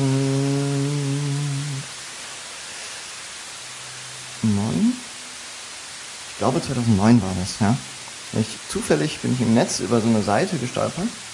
Am Momentile heißt die, die ist inzwischen nicht mehr so belebt und beliebt, weil sie auch äh, ein bisschen verschlafen hat, ihr, ihre Plattform ein bisschen moderner zu gestalten. Aber damals war die ein bisschen hip und die Idee von Momentile ist One Photo a Day, also ein Foto pro Tag. Mhm. Und da habe ich tatsächlich ähm, über ein Jahr lang mitgemacht und jeden Tag ein Foto aufgenommen und teilweise gar nicht so schlechte Fotos. Ähm, also nicht nur so random Schnappschüsse, sondern ähm, auch ein bisschen mit Anspruch an Komposition und Farbgebung. Und vor allem auch mit Hintergrund für den einzelnen Tag. Mhm, die irgendwas mit dem Tag zu tun hatten. Und das fand ich eine echt spannende und schöne Sache und es hat mir viel Spaß gemacht. Die Fotos sind auch noch online, man kann die mhm. sich noch anschauen. ähm, alles auf meiner Website verlinkt. Mhm. Ein bisschen so ähnliche Sachen kann man ja auch auf Flickr oder Instagram machen. Die Seite war natürlich speziell drauf ausgerechnet, die hat dann so eine Tagesansicht immer gehabt und man konnte auch nur ein Foto pro Tag hochladen. Das ist halt, das ist halt mhm. schön, das finde ich eine schöne Idee. Ja. Vor allem, weil man dann auch im Rück, also in der Rückschau sein erlebtes Jahr praktisch oder seine erlebte Woche, ich meine, Frag Besser mal, frag, Tagebuch. Ja, frag mal jemanden, was hast du letzte Woche das und das gemacht? Was war da das Beste? Was war das Schönste? Was hat den Tag ausgemacht? Das mhm. weiß doch kein Mensch mehr. Ja, das stimmt. Das ist einfach, das ist einfach, das verpufft, leider, wirklich. Außer es ist wirklich ein wirklich herausragender Tag. Aber eigentlich hat auch jeder Tag seine, seine schönen Facetten. Ja, und so kannst du halt dieses Medium nutzen, um das, ähm, also allein, dass du digitale Bilder en masse machen kannst, dass du jeden Tag ein Bild machen kannst und das gleich verfügbar hast und das dann mit deinen mhm. Freunden teilen kannst oder mit der Welt. Ähm, das ist so ein bisschen das Tagebuch 2.0, wenn du so willst. Mehr noch als mehr als das. Aber wie komme ich da jetzt drauf? Ähm, wir haben, also das ist jetzt ein krasser Sprung gewesen von Lyrik zu Fotos, aber ähm, das Witzige ist dann, irgendwann, ein bisschen später, kriege ich so eine E-Mail von einem Bekannten aus England. Ähm, hey Janis, hast du nicht Lust, ähm, wir machen ein A Poem a Day Projekt. Wir schreiben jeden Tag ein Gedicht. Und dann haben wir so eine Mailingliste angelegt, geht ja heutzutage alles mit Google Groups. Yeah. Da sind wir alle drauf beigetreten. Und jeder hat an diese Liste ein, jeden Tag ein Gedicht einfach hingeschrieben. Ne? Einfach in Text so ein Gedicht als Mail hingeschickt. Bam. Das ist jeden Tag ein Gedicht. Sehr schön. Und es ist ein bisschen eingeschlafen, also es machen nicht mehr viele mit. Ich habe letzthin aber wieder angefangen, regelmäßig Gedichte zu schreiben. Ich schreibe jeden Abend ein Gedicht meistens über den Tag, manchmal über mhm. irgendwas Randomes, aber meistens über irgendwas, was ich erlebt habe. Und das wäre einfach, also das kannst du natürlich auch machen, wenn du keine Computer und kein Internet hast. Aber ja, das verpufft halt unglaublich schnell, weil du das nur für dich machst und das ist anstrengend und du, du merkst überhaupt keine Anerkennung dafür, keine ähm, Feedback. Kein Feedback, ja. du wirst nicht wahrgenommen. Erst allein, allein die Wahrnehmung. Es muss dann noch nicht mal Anerkennung sein, aber ich meine, man kann da in seinem Kämmerchen sitzen und, und bücherweise Text vollkritzeln, aber es wird halt nicht wahrgenommen. Und, und, aber die, diese Wahrnehmung ist auch ein Stück weit Motivation. Genau, und weil du halt heute so schnell einfach eine gewisse Öffentlichkeit erreichen kannst oder wenigstens ein kleines Publikum, kannst zumindest mit deinen Freunden relativ schnell Dinge austauschen und das muss dann nicht nur irgendwie belangloses Gechatte auf WhatsApp sein, sondern es kann halt auch ja ein Stück Kultur sein oder ein Stück mhm. deine persönliche, dein persönlicher künstlerischer Ausdruck sein. Das finde ich ein echt schönes Phänomen. Also man merkt es schon an, wir haben beide den Internetoptimismus im Blut. Wir sind ja auch aus dieser Generation, wir können ja. da gar nichts dagegen machen. Stimmt. Wir haben das mit der Muttermilch aufgesogen. Ja. Als ich ein kleines Kind war, saß ich immer am Küchentisch neben meinem Vater, der auf seinem alten ähm, äh, Atari oder Amiga, was war denn das, seine Dissertation getippt hat. ich habe das einfach wirklich in frühester Kindheit schon mitbekommen. Mhm. Hey, es gibt da diese, diese Dingsies, die können einfach alles. Können alles. Und die können in Zukunft noch mehr als alles. Oh ja. Da hast du hier so ein, so ein kleines schwarzes Gerät in der Hand Mhm. Und es kann halt bessere Fotos machen, als deine Digitalkamera vor zehn Jahren konnte. Mhm. Es kann Ton aufnehmen, es kann Bilder anzeigen, Filme, es kann sogar. Wir sind gar nicht auf die Filmerei gekommen. Auf die Filmerei sind wir nicht gekommen. Du kannst ja mit diesen Geräten schon enorm gute Filmaufnahmen machen. Ja. Das ist auch sowas. YouTube ermöglicht dir ja gerade Kurzfilme, mit Aliki hast du ja schon ein bisschen drüber gesprochen, mhm. ja. schnell zu teilen und diese Wettbewerbe, die, es dann im Netz gibt, äh, eine super Möglichkeit auch zu lernen. Gerade wenn du bei sowas Ja. mitmachst, lernst du ja auch enorm viel. Ja, genau.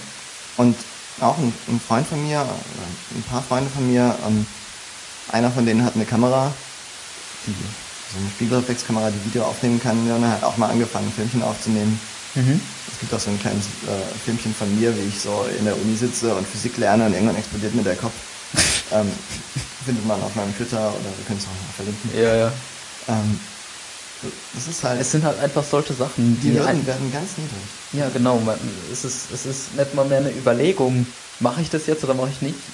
Ich, ich mache einfach und dann ist nur noch die Überlegung, wie stark bewerbe ich das. Ja, das Handwerkszeug ist halt da. Du Ja. kannst es kaufen, also wenn du irgendwie ein bisschen Geld sparst, dann kannst du dir so eine Kamera kaufen oder ausleihen von irgendwie jemandem, der eine Ja. hat oder so. Und das, das Handwerk an sich, äh, da schließt sich wieder der Kreis, das Handwerk an sich. Lernst du, indem du es machst. Genau. Das ist so ein bisschen wie, du setzt dich ans Klavier und dann kriegst du irgendwie so ein ultraschweres Stück hingestellt und dann sagt dein Lehrer dir hier, fang mal ganz langsam an und probier mal die, die das ganz langsam zu spielen und Ja. irgendwie nachzuvollziehen, wie die Melodie und die Rhythmuslinien sind. Und irgendwann, wenn du das irgendwie ein halbes Jahr lang gemacht hast, dann kannst du, Ja, stimmt. du lernst das Handwerk, indem du es einfach machst. Oder so lernst du auch Sprachen, indem du Mhm. einfach sprichst. Und diese, die Sprache Kunst zu sprechen, das zu lernen, ist, glaube ich, heute Ja, man muss ja nicht mal, man muss da nicht, nicht mal so hochtrabend anfangen. Man muss, ähm, also man, man kann die Hürden zu lernen, zu sprechen, die Sprache Kunst, ähm, sind natürlich sehr niedrig, aber alles fängt damit an, die Sprache Kunst erstmal zu verstehen. Ja, das ist richtig. Ja. Man muss die Sprache Kunst lesen, verstehen, hören können. Sehen, hören, Ja. fühlen, Genau. schmecken. Und wenn man so weit ist, dann kann man auch versuchen zu sprechen. Ja. Und auch das ist ja, also du wirst ja bombardiert mit, mit Kunst und was sich für Kunst hält. Ja. Auch, auch da ist das Netz äh, eine wunderbare Gelegenheit. Hast du diesen äh, Flashmob auf Facebook mitbekommen, ähm, wo die Idee war, Facebook mit, mit Achso, mit, den- mit, mit, mit den. Bildern. Ja, ja, klar, The natürlich. idea was to occupy Ja, ja. Facebook with art. Ja. Ich glaube, da bin ich, ich glaube, da bin ich immer noch ein so Bild schuldig. Ja, ich, Ich habe ich hab, ich hab da nur eins gepostet. Bin ich immer nur noch eins schuldig, weil ich bei zweimal. Ich fand es ja enorm. Das ist nur ein paar Tage lang so hochgekocht, aber da war einfach mein ganzes Facebook voll mit, mit Bildern aus Mhm. allen Stilrichtungen, aus allen Epochen. Total schön. Total gut. Und die Idee war halt, äh, hier, du postest ein Bild von irgendeinem äh, bildenden Künstler, den du toll findest. Und Mhm. wer das liked, kriegt einen Künstler von dir zugeteilt. Und muss dann selber ein Bild sich aussuchen und von Ja. dem eins posten. Total toll. Darüber bin ich auf Wiki Paintings gestoßen. Das ist eine enorm große Datenbank von Gemälden. Echt umfassend, ziemlich viele Bilder auch einfach Mhm. äh, zum Anschauen dort. Und schön gemachte Seite. Das Internet ist einfach voll von Kunst und Kultur. Du musst es einfach nur wollen. Was ich auch letztens gesehen habe, ähm, openculture.org oder com? Org oder com? Bin mir nicht sicher. Auf jeden Fall eine der größten, nicht mal Datenbank, sondern Auflistungen von Audiobooks. Wo ähm, sehr oft ähm, Audiobooks verlinkt sind von LibriVox. Auch ein tolles Projekt, was ich dadurch kennengelernt habe. Ähm, LibriVox, wo ähm, Privatleute sich hinsetzen und Audiobooks erstellen. Freiwillig. Und da sind dann so tolle Sachen wie ähm, George Orwell 1984, Charles Dickens, äh, Oliver Twist, ähm, auch äh, Theaterstücke, ähm, Aristophanes, Lysistrata in verschiedenen Rollen gelesen von Privatpersonen. So richtig als Hörspiel. So richtig als Hörspiel. Mensch, das ist sehr cool. Es ist total schön, total toll. Ähm, alles frei verfügbar. Die setzen sich dann einfach vors Mikro und nehmen auf. Genau. Und Das die könnten Sa- wir eigentlich auch mal machen. Ja, genau, das habe ich mir auch gedacht. Aber da, das ist halt das Problem, das kannst du halt da machen. Aber wenn du in Deutschland sowas anfängst, dann kriegst du so eine, so eine Abmahnung um die Ohren geschlagen, so schnell kannst du gar nicht gucken. Ja, du musst halt gemeinfreie Werke nehmen. Ja, Also, ja, klar. Jetzt mit unserem lieben Lukas Bärfuß würde das zum Beispiel nicht Das gehen. wird nur ich der gehen. lebt ja noch. Der, der auch- lebt noch und Der, der, ist wird, auch noch nicht so alt. ja, und der wird, also das, bis wir das mit dem machen können, werden wir Mhm. alt und grau sein. Außer er ist cool. Wir könnten ihn ja mal anrufen und fragen, ob er cool ist und ob er sowas gerne sehen würde. Hey, du, bist du cool? ja, äh, manche Leute sind cool. Ja. Ja. Oder man nimmt halt den guten Goethe oder so. Ja, den Goethe gibt's, ah, den gibt's zum Beispiel nicht. Den gibt's da nicht. Der, also das sind halt eher Zum Beispiel Franz Kafka gibt's, aber mhm. ähm, Goethe gibt's da nicht, weil es ist halt echt alles auf Englisch. Und ich so. denke, Goethe auf Englisch ist ein Krampf. Ja, das ist richtig. Ja. Wobei die Übersetzungen teilweise auch ganz schön sind. Ja, aber gut. das könnte man ja schon mal machen, ne? Ja. Wenn man da Lust drauf hätte. Ja. Können wir uns ja mal ein paar Leute schnappen und ein paar Mikrofone und dann ein bisschen Goethe legen. Ja. Das ist so das Projekt für die Zukunft. Kaffeesätze, ähm, Kaffeesätze am Objekt, am Stück. Also echte Kaffeesätze. Ja. Irgendwie sowas. Entwickeln wir mal. Das ist so. schön. Ja. Ähm, alles, was ihr jetzt gehört habt, alle Links findet ihr in den Show Notes. Ähm, das war der Janis. Janis. Ähm, XJS auf Twitter. Genau. Ähm, was gibt's noch so? Ja, ich habe auch noch eine Website, da findet man vor allem Fotos, mhm. ähm, auch so ein bisschen andere Sachen. Das ist janis.schnitzer.im. Mhm. Äh, verlinkt der Benjamin auch nochmal. Mache ich auf jeden Fall. Ähm, da ist auch alles drauf, wo man dir sonst noch folgen kann. Ich denke, ja. Also ja. vor allem findet man da Twitter und Flickr und alles Wichtige. Sehr gut. Ähm, das waren die Kaffeesätze, die ganz besondere Folge, Ausgabe Nummer 5.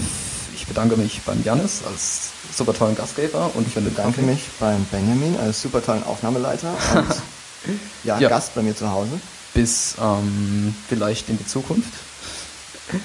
Ähm, ja, das war die Kaffeesätze für eine ganz lange Zeit. Zwei Monate. Im Juni geht's weiter mit neuen, super tollen Gästen. Vielleicht auch mit ein paar Wiederholungen Gästen die schon da gewesen sind, ähm, so die Entwicklung zu sehen, künstlerische Entwicklung von Manuel Nico, Aliki Raimund, vielleicht auch mal wieder eine besondere Folge beim Janis zu, zu Espresso.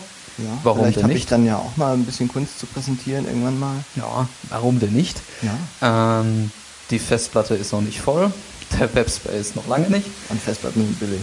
Festplatten sind billig, ja. Webspace auch, also. Ja. Es sind keine Grenzen gesetzt, die Kaffeesätze geht's weiter. Jetzt erstmal eine kleine Pause. Ähm, ich bleib auf jeden Fall dran. Das solltet ihr auch tun, alle, die das hören.